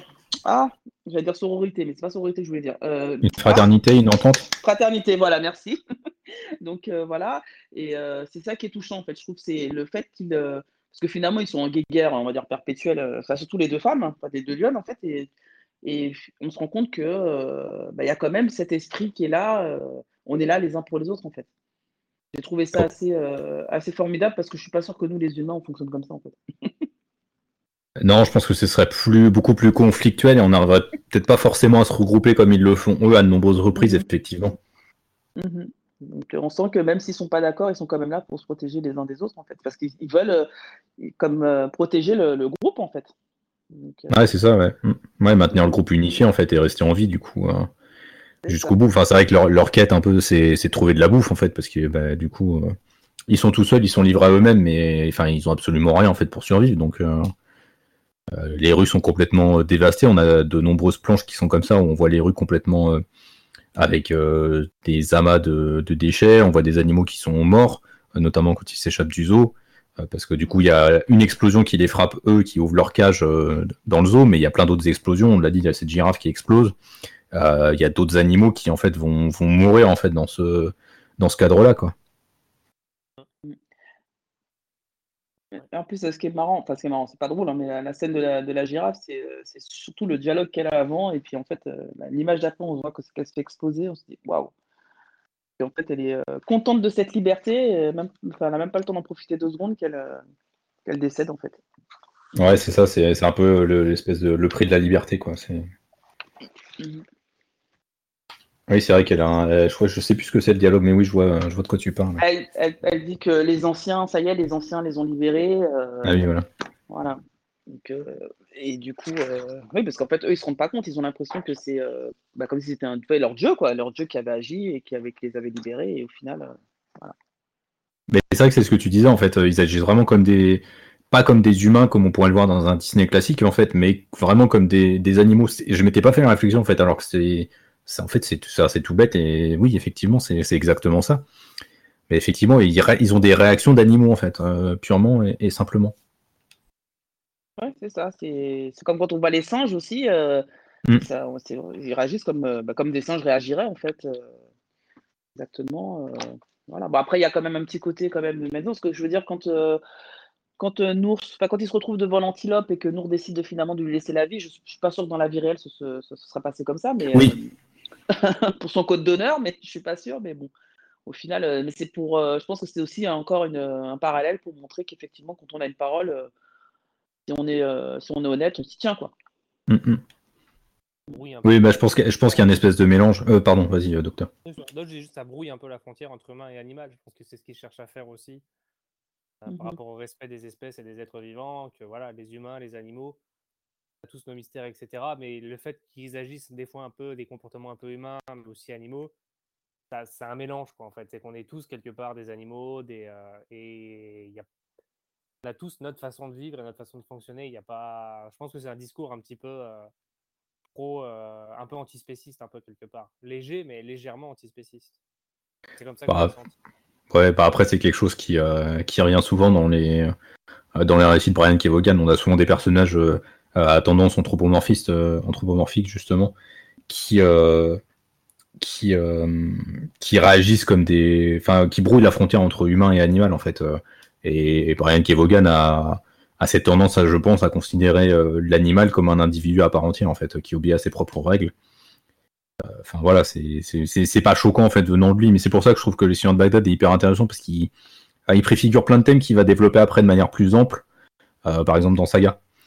Et je trouve que c'est euh, c'est hyper intéressant. C'est pour ça que je voulais revenir euh, sur les Seigneurs de Bagdad avant d'aborder d'autres œuvres de Brian Kevogan parce que je trouve que celle-là euh, est vraiment fondatrice en fait euh, de ce que fera de ce que fera Vaughan après en fait. Mais c'est vrai, oui, il y, a, enfin, il y a un vrai côté animaliste du coup. un animaliste, mais voilà, mais pas, pas militant, quoi. C'est naturel, c'est un état de fait. C'est juste, comme beaucoup de ces d'ouvrir un peu les yeux sur la condition un peu que, oui, l'animal humain, c'est, on est tous, euh, voilà, on existe tous sur cette terre, on a une vie, chacun a la sienne, il n'y en a pas une qui vaut par rapport à l'autre. C'est pas parce qu'ils n'ont pas les mêmes préoccupations que nous, la même façon de vivre que nous, les mêmes ambitions que nous. Ils n'ont pas d'ambition de créer une société, de s'en sortir dans la vie, de machin, de machin ou quoi que ce soit, réussir des études brillantes, mais ils ont leurs propres euh, préoccupations qui sont graves en fait pour eux. C'est vraiment ce côté, euh, oui, ce côté la, vie quoi. C'est une sorte d'ode un peu à la vie et que chaque vie doit être respectée et a son importance. C'est ce message-là, je trouve, qui est beau plutôt que tous les actes. Je suis assez anti-militantiste. Enfin, anti-militantiste j'ai plus de mal quand on me dit, on me livre un message de manière un peu militante et un peu voilà me faire penser, me forcer à penser quelque chose. Là, je trouve qu'il est amené de manière assez euh, assez logique. On nous montre juste quelque chose à travers cette fable et ces personnages pour nous faire comprendre des choses et je trouve ça, ça assez brillant quoi dans l'ensemble. Bah, disons que c'est militant, mais dans euh, de manière très euh, comment dire très très diffuse en fait et très très implicite en fait. C'est-à-dire que tu comprends, où il, tu comprends où il va en venir, mais il va pas te marteler le message euh, avec un marteau. Parce que, enfin, Brian Kevogan, malgré tout, il est militant, enfin, c'est un pacifiste convaincu. Euh, enfin, les de Bagdad le montrent et euh, Saga, enfin, toutes les œuvres de Brian Kevogan le montrent. Donc, enfin, malgré tout, Brian Kevogan est quelqu'un de militant et c'est quelqu'un qui fait du comics politique. Parce qu'il y a énormément de thèmes politiques à chaque fois. Mais il le fait pas de manière frontale, il le fait de manière vraiment en t'exposant des faits, en t'exposant des situations où tu vas t'interroger et plutôt que de te donner des réponses, il va te donner des clés de compréhension. Et euh, pour ça, il t'amène à des réflexions en fait. C'est pour ça que je l'apprécie énormément parce que, enfin, pour moi, c'est toujours plus intéressant de poser des questions que de donner des réponses. C'est facile de donner des réponses, c'est facile d'être un moralisateur. C'est plus difficile de questionner et d'interroger les choses. Et je trouve que Vaughan, du coup, le fait, euh, le fait là assez brillamment, à mon avis. Chacun trouve ses propres réponses. Quoi par rapport à son vécu, son ressenti, etc. Et ce qu'il nous donne, ça, nous invite à chercher nos réponses. Bah, ça se voit déjà avec euh, là ce qu'on dit tous les trois, où on a des grilles de lecture qui sont assez différentes, mais euh, où du coup on arrive à se rejoindre quand même derrière. Oui, c'est ça, on arrive à comprendre des choses, même voir des choses qu'on n'avait pas forcément vues et que les autres ont vues, c'est ça qui est intéressant. Quoi. Et ça mm. montre un peu la richesse du titre. Quoi. On, on abordera sur d'autres thématiques, mais c'est assez, assez incroyable en si peu de pages de dresser autant de thématiques. Quoi. Non, mais c'est euh, comme vous dites, euh, euh, il, expose des faits et c'est ce qu'on voit aussi bah, justement quand, quand les lions poursuivent leur, leur balade dans la ville et, et qu'ils rencontrent la fameuse tortue, ils se disent effectivement, bah, eux qui ont vécu dans une cage riz, en fait, c'est un peu comme nous, les humains, euh, des fois, euh, tant qu'on ne nous montre pas certaines images, on se dit, ouais, la vie, elle est belle, elle est cool, euh, voilà, quoi. Donc, tant que ça ne nous arrive pas, et en fait, quand elle expose un peu ce qui s'est passé pour, les tortues, c'est là qu'ils se rendent compte qu'effectivement, ce qu'ils appellent les gardiens, parce que quand on regarde bien, en fait, au début, ce qu'ils appellent les gardiens, pour eux, c'est des bienfaiteurs. Les humains, c'est des bienfaiteurs. Et finalement, ils se rendent compte que le, fait d'être libre, ils voient, ils constatent que bah, les, gardiens ne sont pas si, de si gentils aux hommes je sais pas si vous voyez ce que je veux dire. La scène, euh, la scène avec la tortue, quand, euh, quand elle raconte un peu ce qui, s'est passé, en fait, et euh, ils sont un peu stupéfaits de voir qu'effectivement, bah, les gardiens peuvent faire autant d'atrocités. Ouais, bah c'est ça. Eux, ils avaient une vision très enjolivée de l'humanité parce qu'ils savaient que c'est personne qui les nourrissent et qui s'occupent d'eux, en fait. Mm. Mmh c'est ça. Et en fait, voilà. Et en fait, ils se rendent compte que bah non, en fait, c'est pas, c'est pas, c'est pas ça. Et je trouve que là, effectivement, avec ce dialogue-là avec la tortue, ça, ça montre aussi que même nous, on est comme ça, en fait. Effectivement, on a notre petite vie, on est tranquille et tout. Et c'est vrai que des fois, c'est quand on, voit des catastrophes euh, à la télé ou certaines conditions humaines qu'on se rend compte. Enfin, et encore, je trouve que des fois, on se dit même pas qu'on a de la chance, alors qu'on a beaucoup de chance. Mais c'est mmh. vrai que, voilà, c'est. C'est une situation que, deux humains, enfin, que c'est un dialogue que deux humains auraient pu avoir sur bah, quelqu'un qui a, qui a vécu la guerre et quelqu'un qui, qui n'a pas connu ça du tout, en fait, en disant qu'effectivement, bah, voilà, c'est un peu frontal, en fait, et euh, pour le coup, ça fait réagir tout de suite. Mmh. Ouais, puis même de manière plus large, ça met. Euh, dès l'instant, on est dans un mode de vie ou une façon de vivre, dans une sorte d'équilibre de vie qui fait qu'on se sent bien et qu'on est heureux. On voit pas forcément les dessous, on cherche pas à voir les choses qui peut y avoir de mauvais, et finalement, c'est les autres qui nous mettent des fois le nez dessus. On se rend compte que ouais, y a, tout n'est pas blanc, tout n'est pas rose, en fait. Il y a toujours des, des côtés qu'on n'a pas prévus, des côtés, des, voilà, des, des choses qui se font sous le manteau, sous la table, des complots, des manipulations qu'on n'imagine pas en fait, parce qu'on n'est pas, on a réussi à trouver un équilibre qui nous convient et on n'a pas, on, voit pas forcément tout ce qu'il y a de dramatique à côté. C'est que des fois, les gens tombent des nues devant certaines situations, en disant mais je comprends pas comment ça s'est passé. Il y a des, beaucoup de choses qui jouent un peu sous notre nez sans être sous notre nez, quoi. On n'en est pas vraiment conscient. Moi, c'est ouais, on n'a pas, on a, ouais, on pas envie de voir aussi parfois, je pense aussi. Aussi, on n'a pas envie de voir aussi. Ouais, c'est vrai qu'on reste un peu aveugle à ça. c'est ça. Euh, et là, je trouve que le message, il passe très bien. Et moi, pour le coup, je savais même pas que c'était un. Enfin, je savais pas que l'auteur était militantiste, tout ça, parce que moi, je suis pas.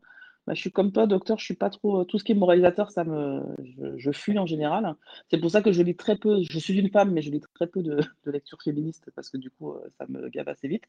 Et en fait, voilà. Et du coup, je trouve que là, le message, il passe très bien. Il interpelle, il questionne il n'éducore pas, il montre ce qui se passe et euh, du coup, euh, c'est à nous de faire le cheminement dans notre tête et j'ai trouvé que c'était très bien fait. En fait, c'est qu'on n'aime pas le mauvais militantisme en fait, et c'est la preuve qu'il y a des militantismes beaucoup plus light, beaucoup plus raisonnés, qui en fait font passer les bonnes idées en fait. Et ça, c'est peut-être que ce qu'on voit et ce, que les médias nous assomment comme étant du militantisme, c'est toujours des gens euh, qui pensent de manière unidirectionnelle et qui n'ont pas de place au dialogue. Lui, il nous laisse les clés, il nous montre tout ce qui existe et c'est à nous de nous faire notre propre avis. Quoi. Et c'est ça qui, c'est ça qui marche chez lui, c'est qu'il peut me faire réfléchir sur beaucoup de thématiques que je, où je réfléchirais pas de manière naturelle, mais ça me fait me poser des questions. Et ça, je trouve ça, ouais, c'est, c'est la plus grande force, une des plus grandes forces de Brian Cavogan. Quoi. Mm. Effectivement, je suis, euh, je suis assez d'accord avec, euh, avec ce que vous dites. Je, je, bois, je bois vos paroles. non, mais c'est non, non, mais c'est vrai. Il y a, il y a, enfin, c'est juste que je trouve que Brian, enfin, j'assimile Brian Cavogan à un militant parce qu'il il ose mettre en place des œuvres euh, où les thèmes sont forts et prennent euh, beaucoup de place dans l'histoire. Enfin, on prend l'exemple de Saga. Saga, c'est une histoire anti-racisme, de paix absolue, très féministe aussi derrière, avec beaucoup d'odes à la, à la liberté, au plaisir féminin. Enfin, il y a souvent des scènes de sexe dans Saga on voit des cunilingus qui sont pratiqués. Euh, DC Comics n'est toujours pas capable d'accepter que des cunilingus puissent avoir lieu. Euh, ça montre quand même une certaine vision des, choses de la part de Brian Kevogan. Pardon? Les héros ne font pas ça. Attends, qu'est-ce que tu racontes? Oui, c'est vrai, les héros ne font pas ça. C'est vrai. Voilà, Ce n'est pas l'heure du débat. Ça restera ma phrase, euh, ma phrase choc de l'année. Celle-là, d'avoir entendu ça, ok. ouais, je, crois... des fois, je pense que je m'en ferai un t-shirt l'année prochaine de celle-là. Je pense. Pour les conventions, vous me verrez arriver avec ce t-shirt-là. Ah là là. Oui, raison par rapport à ce que tu dis, ouais, c'est, t'as tout à fait raison, quoi. Et voilà, enfin, c'est, juste que c'est des trucs qui sont finalement assez basiques et qui ne devraient même pas être en fait du militantisme, mais qui sont en fait du militantisme parce que bah il y a tellement d'abrutis qui sont pas capables de voir les choses en face que bah, tu es obligé d'être militant derrière. Et là, avec les seigneurs de Bagdad, bah, c'est, enfin, euh, on a tout le discours, enfin, on a cette espèce de discours très animaliste où, euh, bon, bah, Vaughan interroge sur euh, la vie en cage ou la liberté pour les animaux. Il y a tout ce parallèle aussi, bah, est-ce qu'un animal qui a connu la liberté avant peut s'adapter aux eaux, oui ou non? Il y a plein de trucs qui se mettent en, en branle là-dessus qui font évidemment des parallèles avec la vie que les Irakiens ont, pu connaître. Il y a tout aussi un discours derrière, je trouve, qui est très antiquaire et qui, est, euh, qui, qui, se montre assez euh, frontalement à la fin. À la fin, les, lions se font euh, littéralement écraser, enfin, pas écraser, mais exploser par les impacts de balles qu'ils reçoivent de la part des soldats. mais là encore, ce qui est intéressant de la part de Vaughan, c'est pas qu'il condamne ce qu'ont fait les soldats, parce que fondamentalement, je pense que les, enfin, on verrait des lions en face de nous, on serait flippé et on aurait une arme dans les mains, on tirerait très certainement dessus, euh, sans forcément beaucoup réfléchir derrière. Donc, c'est pas cet état de fait-là que condamne euh, Vaughan, mais c'est toute l'insurrection, enfin, pas l'insurrection, l'invasion euh, des États-Unis, en fait, qu'il y a eu derrière, et qui ont un peu poussé cette situation-là et qui ont fait sortir de leur maison, là, des lions en l'occurrence, mais en fait, des centaines, des milliers peut-être d'habitants en Irak, et qui les ont forcés à bouleverser leur mode de vie alors que eux n'avaient absolument rien demandé à personne. Et ils voulaient une seule chose, c'était qu'on les laisse se débrouiller par eux-mêmes. C'est pour ça que c'est intéressant, c'est un peu confus ce que je dis, mais euh, c'est tout le discours qu'il met en place est, vraiment euh, euh, hyper intéressant et je trouve c'est vraiment peut-être pas, peut-être pas anti-guerre, mais en tous les cas avec une envie de, de paix derrière à un moment donner, dire laisser peut-être les gens faire à un moment donné ils sont peut-être aussi capables de gérer par eux-mêmes les choses.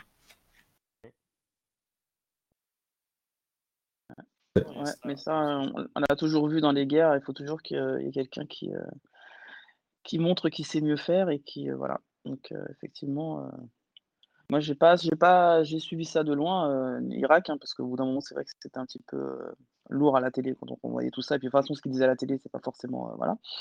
Mais c'est vrai qu'effectivement, venir envahir un pays et puis se dire défenseur du peuple, c'est un peu facile, effectivement. Le passage sur la guerre, il est vraiment. sort vraiment surtout avec toute la phase dans le, dans le palais, en fait. C'est tout ce que tu dis sur le fait de les ingérences, est-ce qu'il faut agir, est-ce que les peuples seraient pas capables de se débrouiller, etc. C'est quand on voit toute la complexité de la situation avec toute cette scène dans le palais, avec euh, euh, ce côté, euh, ouais, mais du coup, est-ce que tout était aussi mal que ça quand même? On a eu des, on était protégés, on avait des avantages, etc. Je, ouais, mais regarde, on n'était pas libre, on n'avait pas ça. Ouais, mais la liberté, regarde quel prix ça, etc. Il y a tout ce, toute une réflexion qui, font, qui montre en fait que tout n'est pas blanc, tout n'est pas noir. En fait, c'est beaucoup de nuances de gris et il n'y a, a pas de réponse simple à apporter. En fait, on ne peut pas penser unilatéralement euh, des problèmes aussi complexes. Et c'est pour ça que dans ce récit-là, il n'y a pas de réponse. En fait, il nous montre juste une situation, mais nous, voilà, vous pensez ça, mais regardez un peu ce qu'il y a aussi à côté. Il y a peut-être ça à réfléchir. Il y a peut-être le côté est-ce qu'on a est-ce qu'on n'a pas brisé finalement des vies et une certaine stabilité qu'il y avait en place pour soi-disant défendre des valeurs? Est-ce que les valeurs que les Américains défendaient étaient 100% purs ou est-ce qu'il n'y avait pas aussi d'autres intérêts derrière tout ça? Il y a peut-être aussi une allusion avec le pétrole, avec les tortues qu'on voit, ça a été aussi longtemps mmh. discuté, hein, l'intervention aux États-Unis. Est-ce qu'il n'y avait pas aussi un côté vraiment financier derrière tout ça pour asseoir euh, une domination économique sur le pétrole? Il y a beaucoup, beaucoup de choses qui se mettent en place là-dedans et c'est. Il y a de quoi faire le tri en fait pour faire sa propre opinion. Mmh. Bah, de toute façon, toute la scène au palais, et puis même avec euh, l'intervention de l'ours, euh, l'ours qui pour moi est clairement une, euh, une métaphore de Saddam Hussein. Enfin, c'est typiquement le genre de discours qu'un dictateur tiendrait en fait à, ses, à, son peuple en fait, en leur disant oui, mais quand c'était moi au pouvoir, vous aviez des avantages, mais maintenant que vous êtes sorti et que vous avez voulu vous rebeller, vous allez vous faire défoncer la gueule, quoi. Et, ouais, et c'est intéressant, mais en fait, enfin, c'est vrai que Kevogan ne donne pas de réponse, mais en tous les cas, enfin, c'est vrai que j'ai tendance à y voir quand même dans, son, dans ce récit-là une critique de l'impérialisme américain. En tous les cas, de, de, ce pays qui pense euh, pouvoir sauver absolument tout le monde et pouvoir euh, euh, profiter d'une certaine instabilité pour, pour, contrôler, pour contrôler une région. C'est vrai que j'avais pas fait le parallèle avec le pétrole, mais effectivement, oui, c'est clairement intéressant, quoi.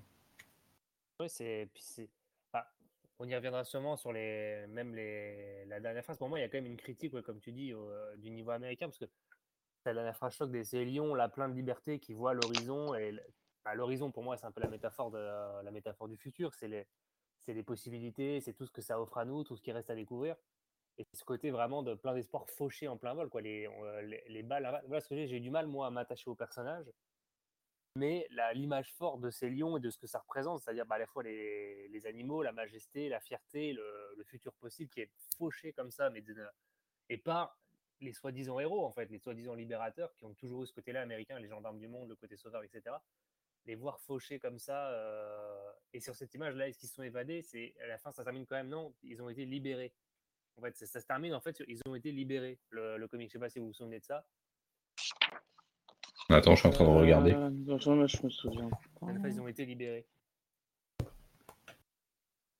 Je une grosse connerie, mais il me semble. Ah oui, et si, si, si, trois petits points, ils ont été. Au contraire, trois petits points, ils ont été libérés. Ça se termine même par la mort des, de ceux qui ont été libérés, etc. Alors, euh, il y a un côté vraiment euh, assez glaçant, quoi, je trouve, là-dedans. C'est ce qui m'a le plus, moi. Euh, où, dès que tout le lisant, je me dis, il n'y a quand même pas trop de messages de prise à partie ou quoi que ce soit, mais si, en fait, la, la, la, critique de l'intervention américaine et de, des dommages, pas vraiment de l'intervention américaine, mais tous les dommages collatéraux que ça a fait, elle est quand même assez, assez violente. Rien qu'en cette phrase et cette image qu'il y a eu juste avant, elle est quand même assez violente, quoi. elle est assez percutante. Bah, en plus, elle, est d'autant plus violente quand tu la mets en parallèle avec la toute dernière euh, planche où tu as cette statue donc, du lion qui, euh, qui est en train de, dominer un, individu. quoi. Mmh. Mmh.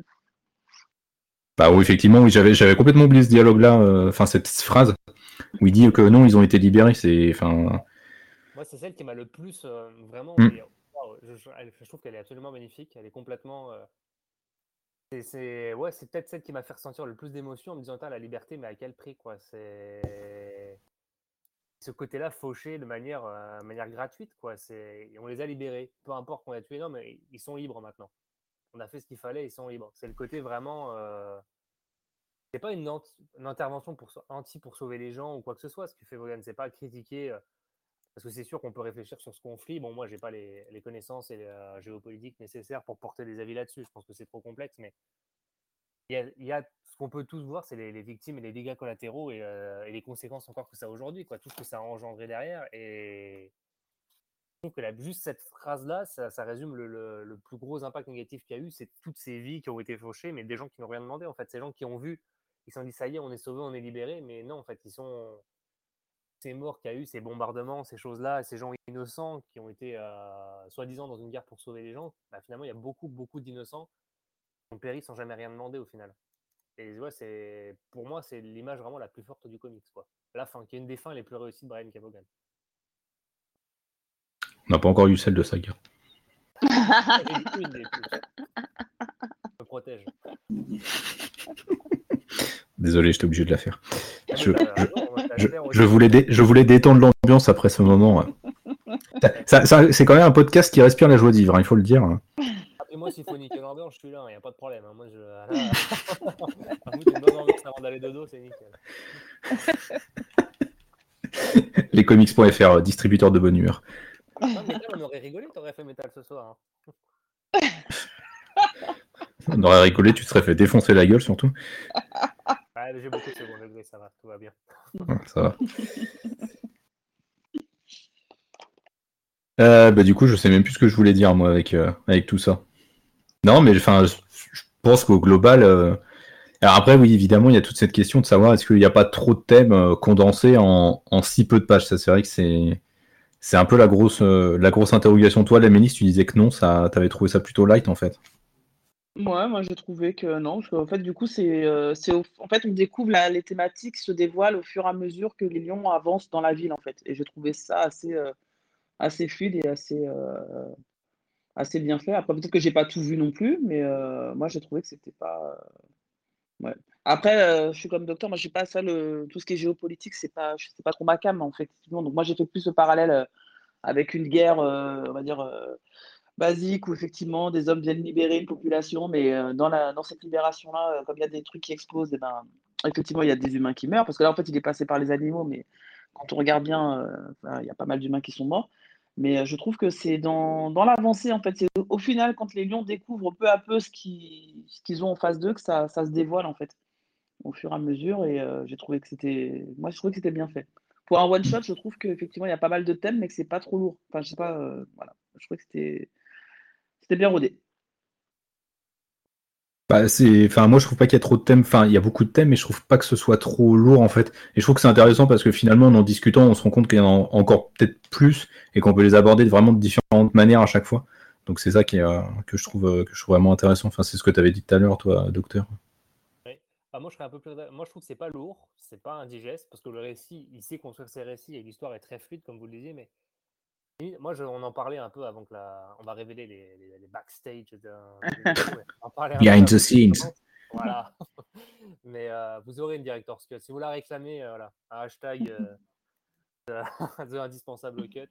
Ce sera pour les tipeurs. Voilà, c'est ça. Mais on en parlait un peu, c'est que moi, si je devais le rapprocher d'un récit récent et moderne sur ces thématiques-là, je le rapprocherais de Sheriff of Babylon de Tom King et Mitch pas un appel du pied pour qu'on fasse aussi un indispensable là-dessus, hein, pas du tout, mais euh, presque.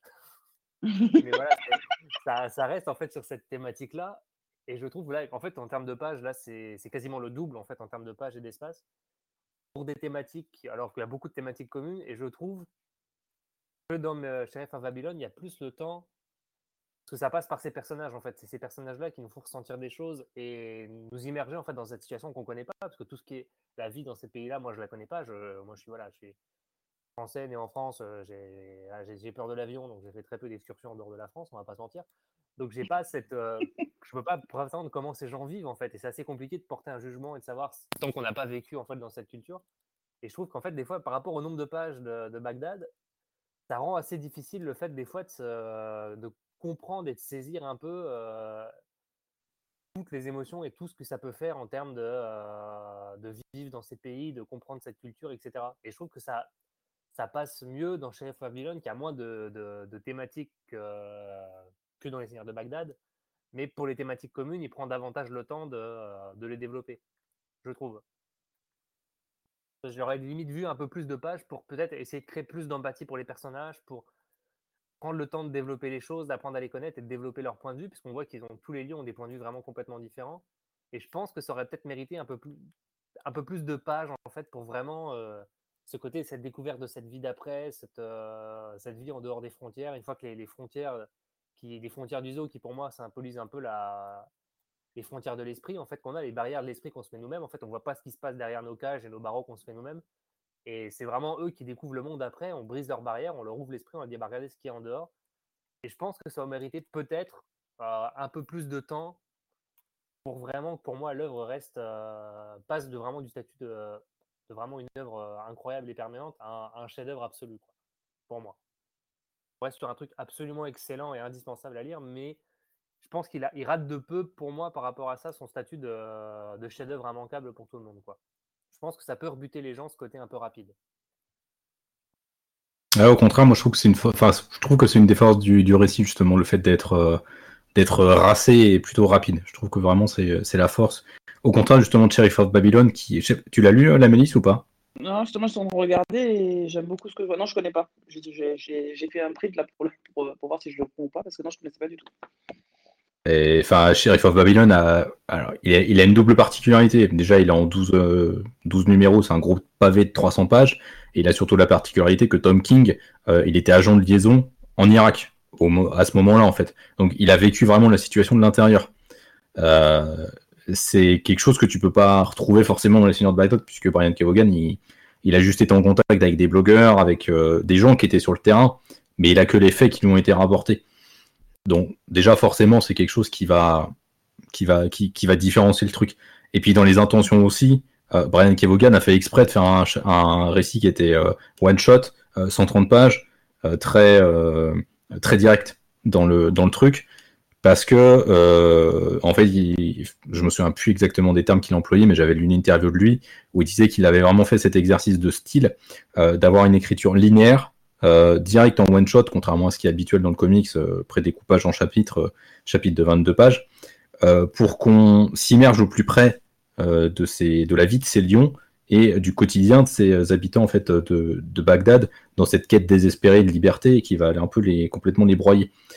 Et donc forcément dans les intentions c'est complètement différent. Mais du coup je trouve que l'aspect court de, de Seigneur, des Seigneurs de Bagdad pardon, est peut-être plus enfin, le rend peut-être plus facile d'accès que chez of Babylon, qui en plus euh, a un trait très brut. Euh, c'est Mitch Gerrard quand il fait pas trop d'expérimentation encore, donc il est très sec. Euh, il y a beaucoup de dialogue aussi dans Sheriff of Babylon, tu vois. Donc il y a, je pense qu'il y a un côté un peu plus, comment dire, plus difficile d'accès, je pense, et qui demande beaucoup plus d'investissement sur of Babylon que sur les Seigneurs de Bagdad. Mais voilà, c'est juste une question de point de vue après. Ça se défend. Mais effectivement, c'est intéressant que tu. Enfin, moi, j'avais même pas fait ce rapprochement avec euh, Sheriff of Babylon, alors que pourtant, c'est. Enfin, le thème est quasiment le même, quoi. Donc. Euh. Comme quoi, on peut être rédacteur en chef et dire de la merde.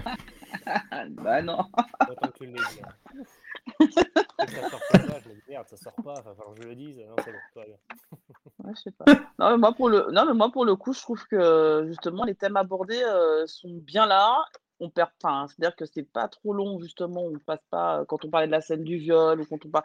C'est-à-dire, c'est, c'est là, c'est frontal, mais justement, je trouve que c'est explicite et, enfin, qu'il n'y a pas besoin spécialement d'avoir des pages en plus sur. et même sur les personnages, parce que je trouve que dans leur dialogue, en fait, au lieu, on voit très bien, en fait, quels sont.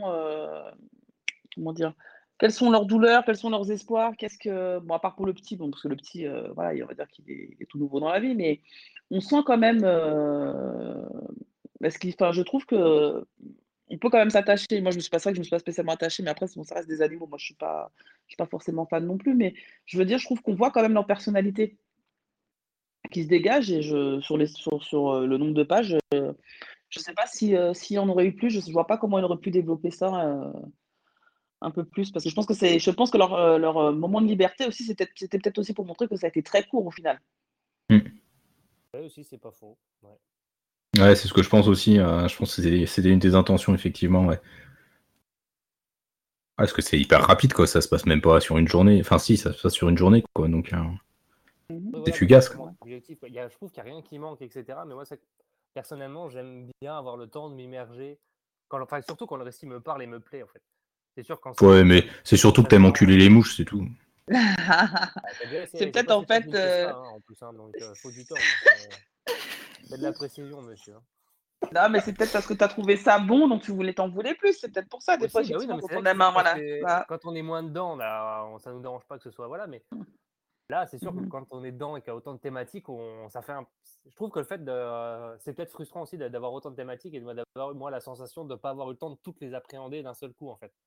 De- tellement il y a de choses et de possibilités de réflexion que c'est- ça va tellement vite qu'on passe d'une, même si c'est très fluide, c'est pas qu'on passe Mhm. d'un thème à un autre, c'est qu'on passe d'une piste de réflexion à une autre. Donc du coup, on n'a pas l'impression que le récit est lourd parce que c'est juste nous qui réfléchissons.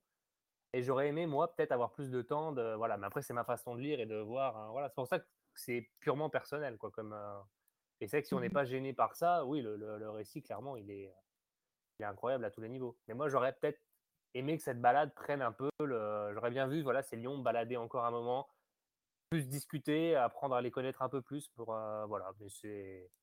Encore une fois, c'est voilà, c'est du chipotage. Quoi. Ouais, je pense que justement, le format, est, euh, ça prête super bien pour euh, plusieurs relectures, mais pas forcément euh, de suite, en fait. Et justement, parce que comme c'est un format court, je me dis, c'est un livre qu'on prend euh, comme ça et qu'on a envie de relire. Et je pense que quand on le relit, on voit des choses qu'on n'a pas forcément vues, même s'il est court, en fait.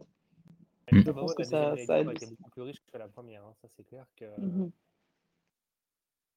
D'y avoir lu d'autres choses entre temps. C'est que même je le redis un petit peu là-dessus sur Sheriff of Babylon, mais le fait de l'avoir lu et de repasser sur euh, Les Seigneurs de Bagdad, c'est qu'il y a des parallèles qui se font. Ça rend la lecture d'autant plus, euh, d'autant plus intéressante. Ça rouvre des nouvelles portes et des nouvelles perspectives de, de réflexion. On se dit, ouais, voilà, bah, c'est, bah, c'est Cavogan, quoi. Voilà, c'est aussi pour ça que j'aime cet auteur euh, et qui fait partie de mon top, euh, de mon top 5 des auteurs favoris, clairement. Oh, je- j'en j'en doutais encore, moi. J'étais pas sûre. Ah ouais Bah, je vais le redire. Je vais le redire. Juste après, Vas-y, re- redis- redis-le encore, euh, docteur. juste après Snyder et Avogan. Oh putain, ça y est, tu viens de ruiner ta phrase là. Ironie, grosse ironie, je le dis. Voilà, en plus, il assume pas. je l'assume pas, c'est que je le pense pas surtout. C'est vraiment ça le problème. La blague m'échappe en fait. Euh, alors pour terminer, je voulais ju- juste qu'on revienne un peu sur les dessins, parce que du coup, c'est vrai qu'on parle beaucoup, euh, on parle beaucoup du scénar, mais euh, on n'a pas forcément beaucoup parlé euh, des dessins de Nico, euh, de Nico Henrichon, Henrichon, bah, de Nico quoi. Ça, ça mérite qu'on en parle un peu quoi. Bah vas-y, tiens, puisque t'as l'air d'avoir envie de parler. Ah, c'est facile, cette tâche, je me croirais en cours. T'as envie de parler, vas-y. Ah bah, je, je suis pas prof pour rien. Euh, ouais, non, au niveau des dessins, c'est vrai qu'il y a une. euh, c'est Moi, ça a été vrai. J'avais oublié à quel point il était, euh, il était beau ce comics, en fait, en termes de, de choix des couleurs, en termes de, de découpage, en termes de, choix des séquences à montrer. C'est. euh, voilà, les designs sont, sont absolument à tomber par terre. Les lions, ils sont vraiment criants de réalisme. On, est vraiment. On n'est pas dans un truc réaliste pour être réaliste, en fait mais il y a le côté dans les postures, dans la, la façon de les représenter, les expressivités des, euh, des animaux qui est, on ressent leur colère, leur peur, on voit l'émerveillement du lionceau. Enfin, c'est en fait le fait si j'ai réussi à ressentir un peu d'empathie malgré tout pour les animaux, c'est aussi grâce au dessin. C'est à quel point il les rend expressifs, à quel point il les rend vivants, c'est assez saisissant. On ressent l'atmosphère aussi de, Bagdad, ce côté un peu un peu âcre, on ressent l'air chaud, le sable, le- toute cette sé- sécheresse la, la- chaleur des bombes qui explosent, celle qui s'assombrit. Il y a vraiment un travail qui est assez fou. Euh, c'est pas le, récit le plus euh, fou en termes de découpage et d'innovation. C'est pas un récit qui a des planches comme des gens comme Sorrentino ou ce genre de choses. On n'est pas du tout sur ce comics-là. C'est très lisible. Le découpage est assez carré, assez précis. C'est euh, ouais, chaque planche est vraiment hyper détaillée. Il y a des, des derrière-plans qui sont extrêmement travaillés. Les, décors sont. On est plongé dans cet univers en fait, même sans connaître. on- Moi, l'image que je me faisais de, Bagdad, c'est vraiment celle-là en fait. Sans connaître, je me, faisais cette image-là. Vraiment retranscrit de manière assez, assez magnifique. Et c'est du coup, c'est un peu dommage de ne pas le voir plus sur des projets un peu comme ça, mais s'il fait de la BD 1D, voilà, c'est pas les projets forcément que je suis de prime abord. Donc, pour moi, c'est un dessinateur hyper talentueux que j'espère. Et du coup, je suivrai ses prochains projets parce que j'ai vraiment envie de voir ce qu'il peut nous proposer d'autre. Et toi, Val, toi, tu l'avais dit, la ministre, tu as bien, bien aimé les dessins. Euh, ouais, parce qu'en plus, je pense que dessiner des animaux, c'est pas ce qu'il y a de plus simple, enfin, de les dessiner de cette manière-là. Et en fait, il y a quand même les scènes, les scènes d'action, en fait, les scènes de bataille, on va dire de bagarre, je trouve qu'elles sont magistrales, surtout celles avec le lion et les chevaux. Je trouve que c'est juste mmh. sublime, c'est super bien fait. Et je rejoins docteur en disant qu'effectivement, ils sont très expressifs, voilà. Et, je trouve qu'il a aussi un bon jeu au niveau des, des couleurs dans les, dans les scènes sombres, avec ce petit halo de lumière qu'on voit de ce qui apparaît sur, sur les lions et tout ça. Je trouve que c'est vraiment bien fait. Et ouais, moi, graphiquement, c'est clair que je suis, je suis séduite et j'ai pas trop de choses à dire. De... Bah, il n'y a rien de négatif en fait. Même quand on voit l'horizon, le, la double planche avec l'horizon, c'est, elle est juste sublime en fait. Hein. Tout le dégradé de rouge qu'il y a et tout ça, je trouve ça, génial quoi, en fait. Et pour le coup, bah, effectivement, moi j'ai hâte de voir ce qu'il va, qui va produire par la suite. Un peu injuste parce que par rapport au scénariste, quand c'est bon, les dessinateurs, on n'a pas grand chose à dire dessus en fait, à part que c'est magnifique. Quand c'est moche, on a plein de trucs à dire, mais quand c'est beau, c'est un peu injuste pour eux parce qu'on bah, du coup, à part dire que c'est beau et se répéter, on n'a pas grand chose à dire de plus. Ah bah c'est sûr que Team Sale, on avait plus de choses à dire. Hein. Quelle horreur Ah mais oui, c'est vrai que c'est un peu toujours euh, triste euh, parce que on a effectivement pas grand chose. Après, on n'est pas forcément. Enfin, tu vois, c'est toujours compliqué quand on n'est pas, je pense, dessinateur et qu'on n'est pas aussi expert. Euh, enfin, c'est vrai qu'on analyse plus le scénario dans l'émission que euh, que le dessin. Mais enfin, je trouve que Kevogan, il s'est quand même trouvé un solide, un solide camarade là pour le pour le truc parce qu'il y a vraiment, il y a des alternances quand même. Les compositions, oui, elles sont pas folles, mais il y a des alternances dans les plans, dans les échelles, qui sont vraiment dingues. Enfin, il y a souvent beaucoup de, plans qui sont vraiment au ras du sol. On voit juste les lions de dos et l'immensité de la ville qui est complètement détruite autour d'eux. Enfin, il y a vraiment des séquences magnifiques là quand il quand Ali voit l'horizon pour la première fois sur la fin, bah, juste avant de se faire, euh, se faire assassiner, c'est vraiment magnifique. Euh, voilà, quand il y a les avions qui passent au début, c'est pareil. Puis il y a un jeu sur les couleurs, enfin vraiment qui sont qui, qui est super travaillé quoi. C'est assez incroyable. C'est pour ça que je disais on se croirait vraiment dans un dessin animé des fois parce qu'il y a un tel niveau de recherche dans la colorisation, euh, de dégradé de couleurs, de jeu sur les lumières, sur les textures aussi. Ah, c'est vraiment assez incroyable. Je te rejoins complètement, la Mélisse, euh, quand tu dis les scènes de bagarre, c'est c'est fou parce qu'en plus, je pense que les animaux, c'est un bordel sans nom pour l'anatomie parce que t'as pas intérêt à te planter, quoi. Euh, un animal, euh, c'est à poil littéralement. Quand c'est un individu, tu peux jouer un peu avec les fringues pour. Enfin, typiquement, il y a beaucoup de dessinateurs qui font ça quand ils mettent en scène des combats d'arts martiaux, par exemple. Ils jouent beaucoup avec des les vêtements amples pour masquer un peu leur leur manque de technique sur certains détails anatomiques. Là, le mec, il peut pas tricher en fait. Il peut un peu tricher avec les plans en se rapprochant un peu plus. Mais au global, euh, s'il commence à, à tricher, ça va se voir et ça va vraiment créer un décalage euh, qui risque d'être euh, d'être assez moche. Et là, non, c'est assez fabuleux. Puis il y a un truc sur les yeux, les yeux des lions. Enfin, rien qu'on regarde la couverture déjà.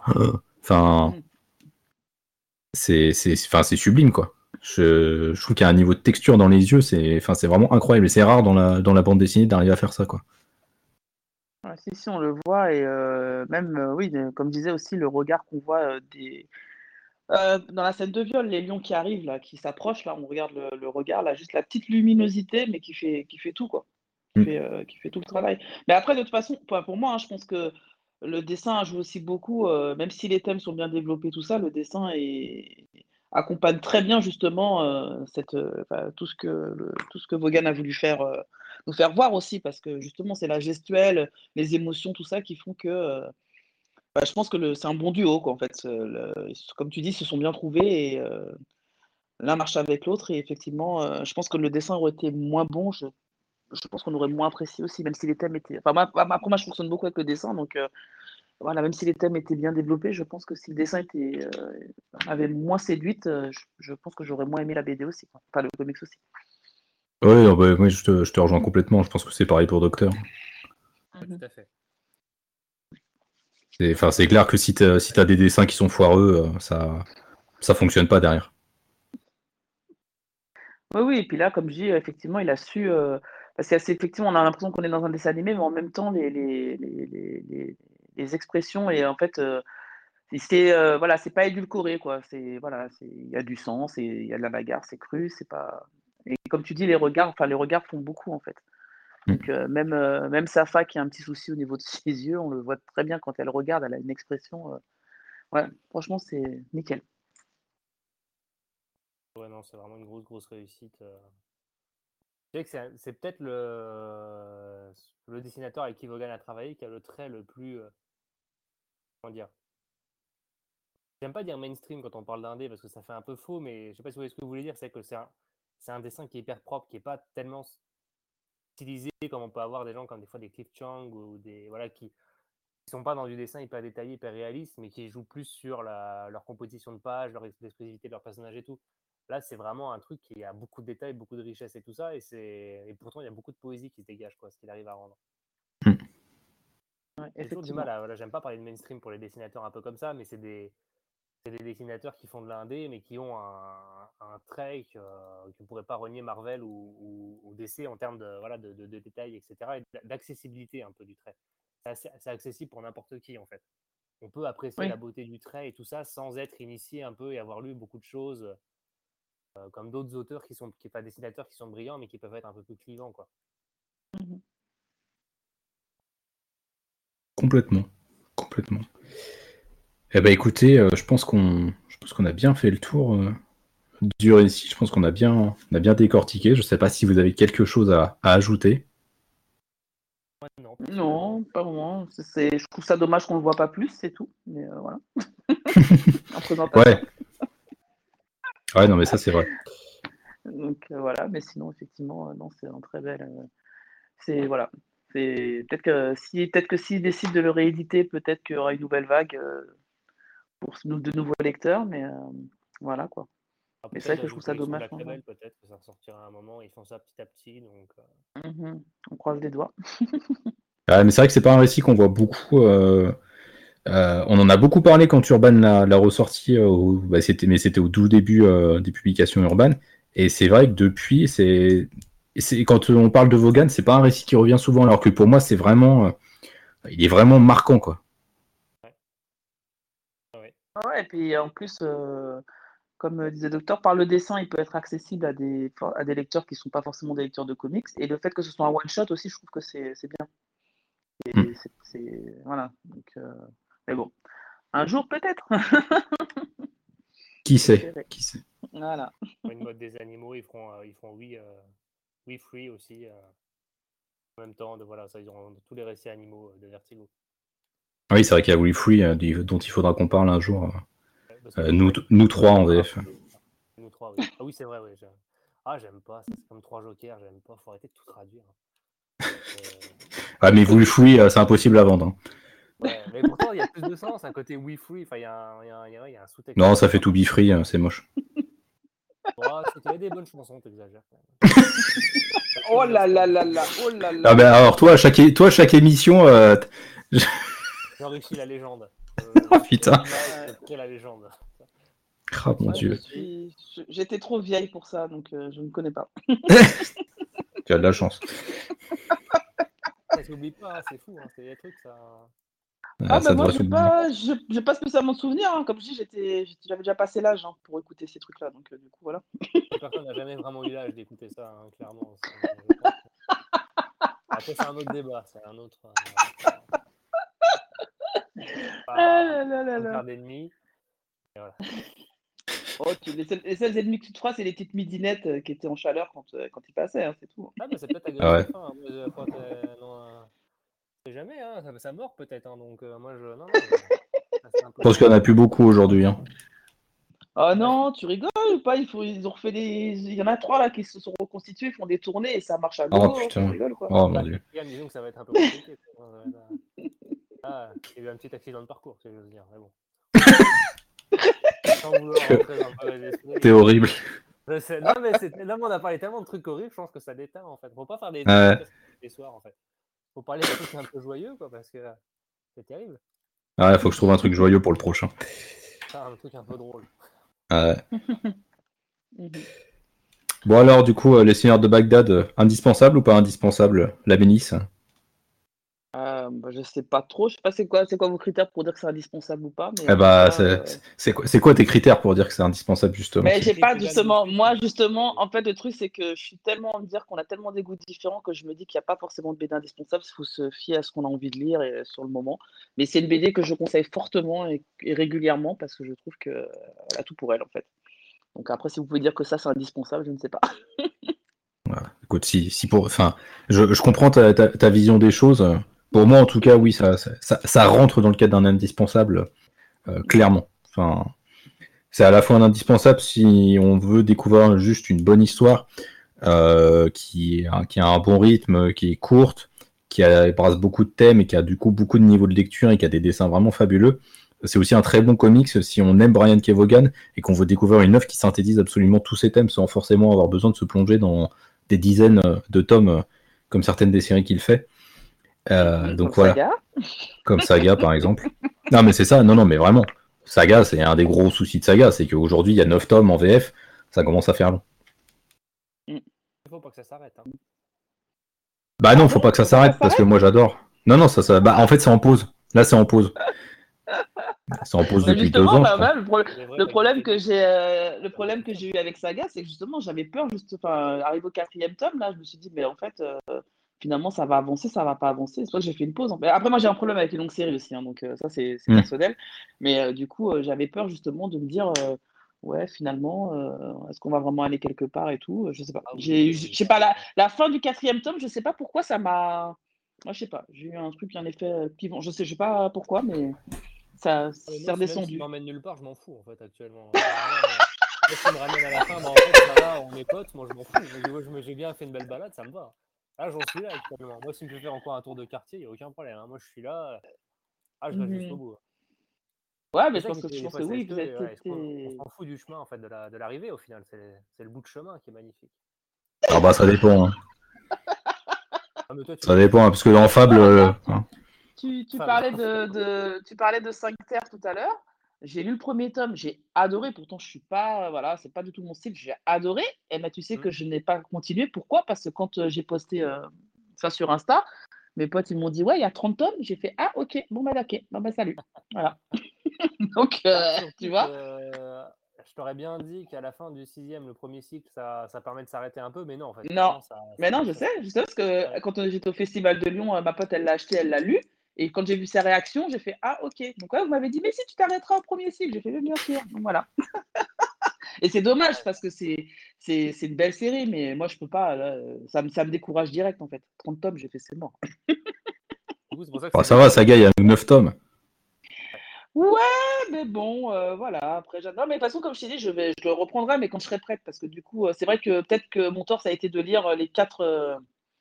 Euh, les quatre d'affilée. En plus, je les avais tous pris parce que je les empruntais à la médiathèque, donc je les avais tous. hein.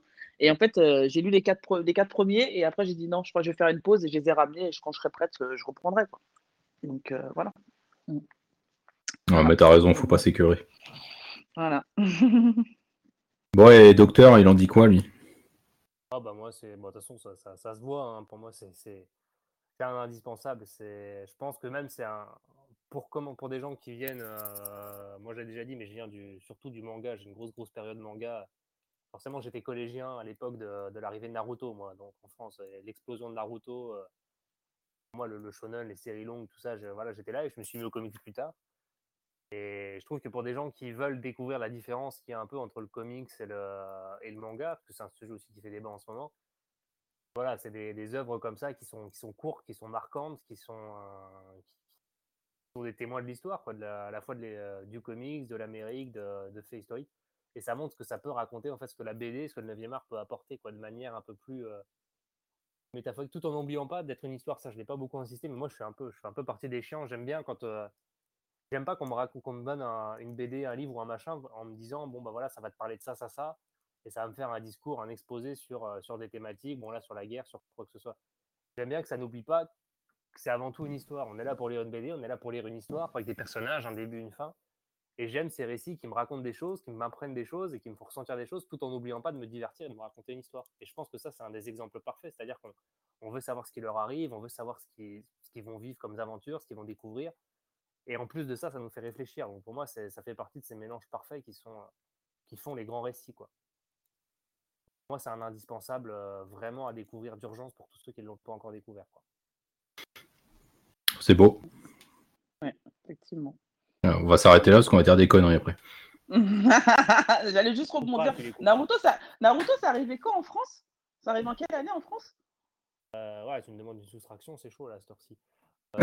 Euh, non, parce que tu disais que tu étais au collège, alors c'est pour ça, parce que Naruto, c'est pas si vieux que ça, si Non? Euh, Bah, si, si, si, c'est déjà, c'est déjà c'est 2003. Ouais, ouais, c'est les Ah oui moi, je, je Et t'étais au, collège en de...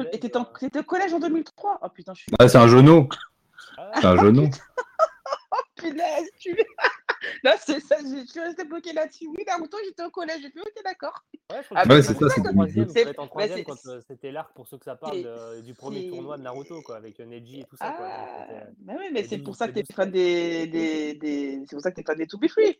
C'est pour ça, ah, c'est bah, l'âge. je comprends mieux. Manteau, quand on avait les animés de Bleach et Naruto en CD-ROM gravés qu'on se passait sur le manteau. Mais ça, c'est l'époque. C'est mon côté vieux con, mais j'ai déjà mes, petites, euh, mes petits moments un peu boomer. Ouais, oui, pas, dis pas vieux con parce que en 2003, tu étais au collège. Moi, en 2003, je travaillais déjà. Hein. cotisais, déjà, purée, ça. Moi, je travaillais aussi, hein, mais, pas, mais moins. Euh.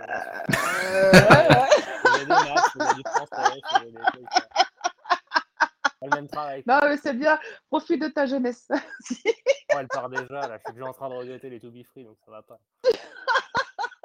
Rien qui va, là. Ah, j'avais pas, pas réalisé, effectivement. Ouais, waouh, ouais c'est bien. Ouais, bah, il y, a une logique quand même, malgré tout. Il n'y a, a, pas que des conneries. Il y, a un truc un peu. Voilà.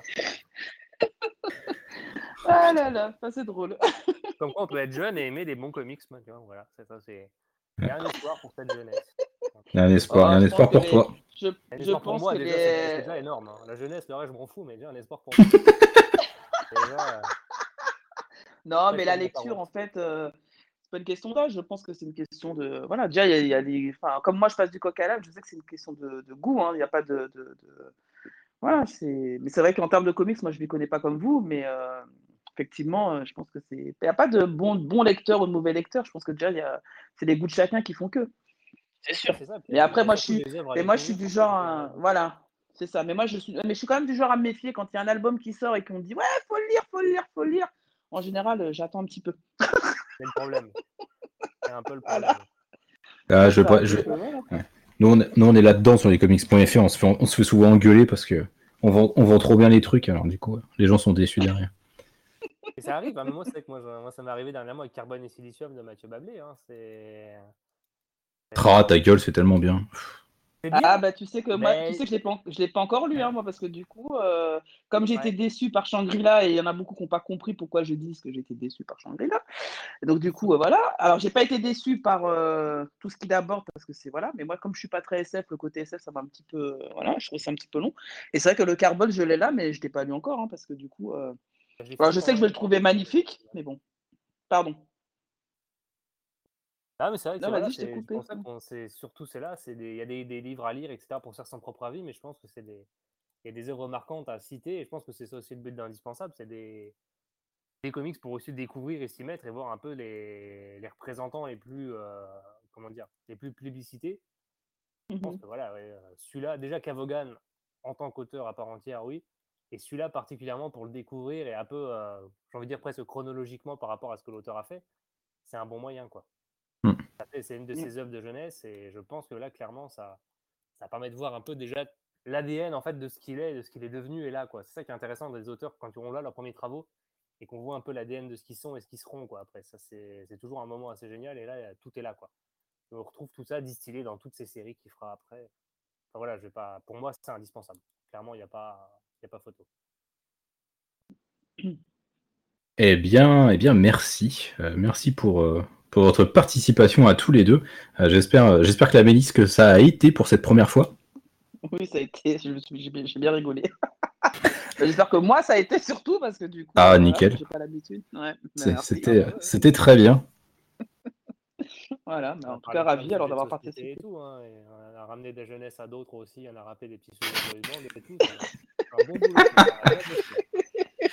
Oh putain. Quand il aura fini de dire des conneries, celui-là.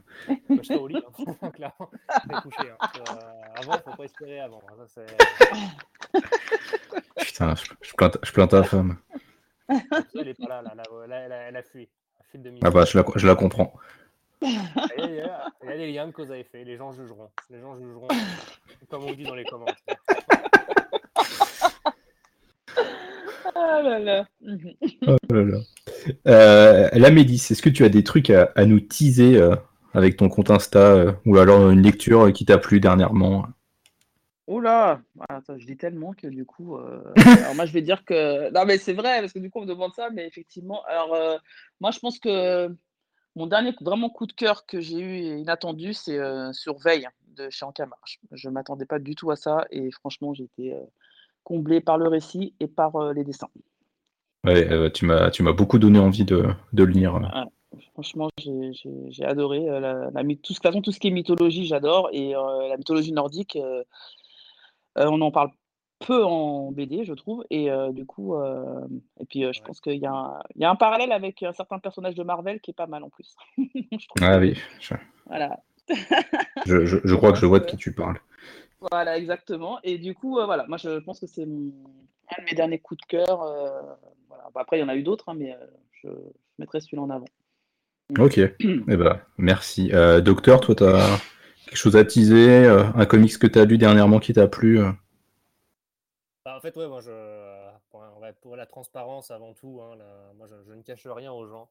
Je- J'avoue tout. J'étais un peu en vacances, donc euh, Branleur. pas grand chose. Je me suis un peu tenu loin de, de tout ça, donc ça a été un peu, euh, un peu calme. euh, mais j'ai ramené quand même dans mes, enfin, j'ai amené plutôt dans mes bagages euh, l'intégrale qui est sortie de, bah, c'est plus de la BD du coup, mais euh, il était une fois la France de, comment, de, de Fabien Nury au scénario et de Sylvain Vallée au dessin qui euh, s'intéresse euh, au dessin, euh, au destin un peu, euh, un peu fou. euh, Juif pendant la guerre, j'ai plus son, euh, j'ai plus son nom.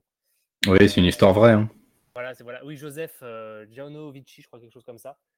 Et, euh, et c'est ce que je disais pour les récits qui me plaisent, c'est-à-dire c'est des récits qui, qui soit sont historiques ou me font ressentir des choses, ou s'intéresser à des thématiques, mais qui n'oublient pas d'être une histoire. C'est-à-dire que voilà, Fabien Nury, c'est un des meilleurs auteurs français, et il arrive à, à nous plonger vraiment dans une histoire, dans une sorte de thriller en pleine guerre qui est euh, loin de toute la guerre qu'on connaît avec les Juifs, les déportations, etc. Pour un côté un peu plus, euh, voilà, autre chose, quoi, une autre vision de la guerre, une autre vision de la résistance, de la collaboration, etc. Et on découvre un destin un peu hors du commun qui semble un peu hors du temps en se disant mais qu'est-ce que c'est que euh, tout ça, qu'est-ce qui s'est passé, comment tout ça a pu exister, etc. Et ouais, ça a été une, euh, du coup c'est sorti en intégrale récemment et je me suis fait ça pendant les vacances et ça a été ouais une grosse grosse claque. Donc je pense que je préparerai une petite chronique pour le site euh, pour plus tard parce que c'est un une grosse grosse BD à découvrir.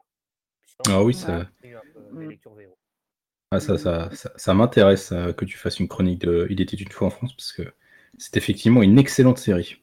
C'est vraiment. bah, ça fait partie voilà, des- des- de ces BD franco-belges qui, pour moi, voilà, s'adressent un peu à tous les publics, quoi, parce qu'on peut retrouver des choses un peu d'un peu partout et euh, il y a des thématiques fortes. Puis ça montre à quel point l'histoire est riche et l'histoire peut servir à raconter des histoires, justement.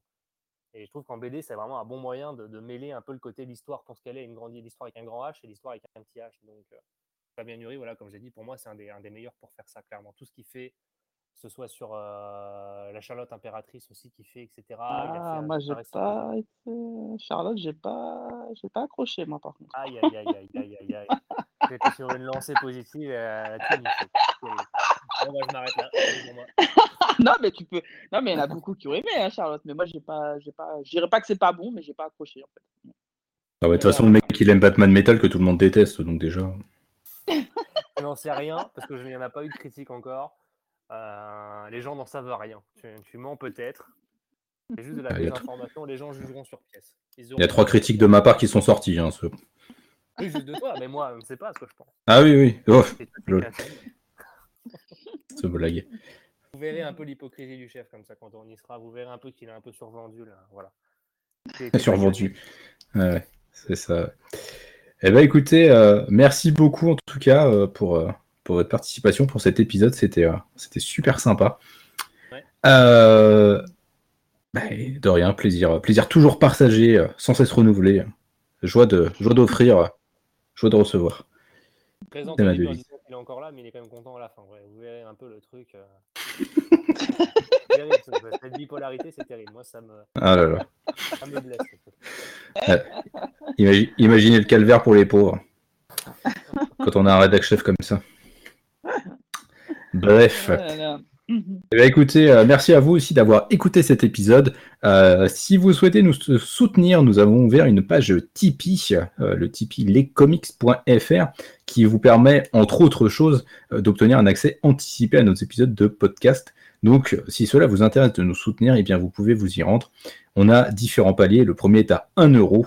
Donc, vous pouvez nous soutenir vraiment avec juste 1 euro, mais uniquement si vous avez les moyens, bien évidemment. N'allez surtout pas vous endetter. Pour nous, ça ne servirait absolument à rien. Et sur ce, on vous souhaite une bonne journée ou une bonne soirée selon l'heure à laquelle vous écoutez cet épisode. Allez, à bientôt sur lescomics.fr. Bye bye tout le monde. Bye bye, au revoir.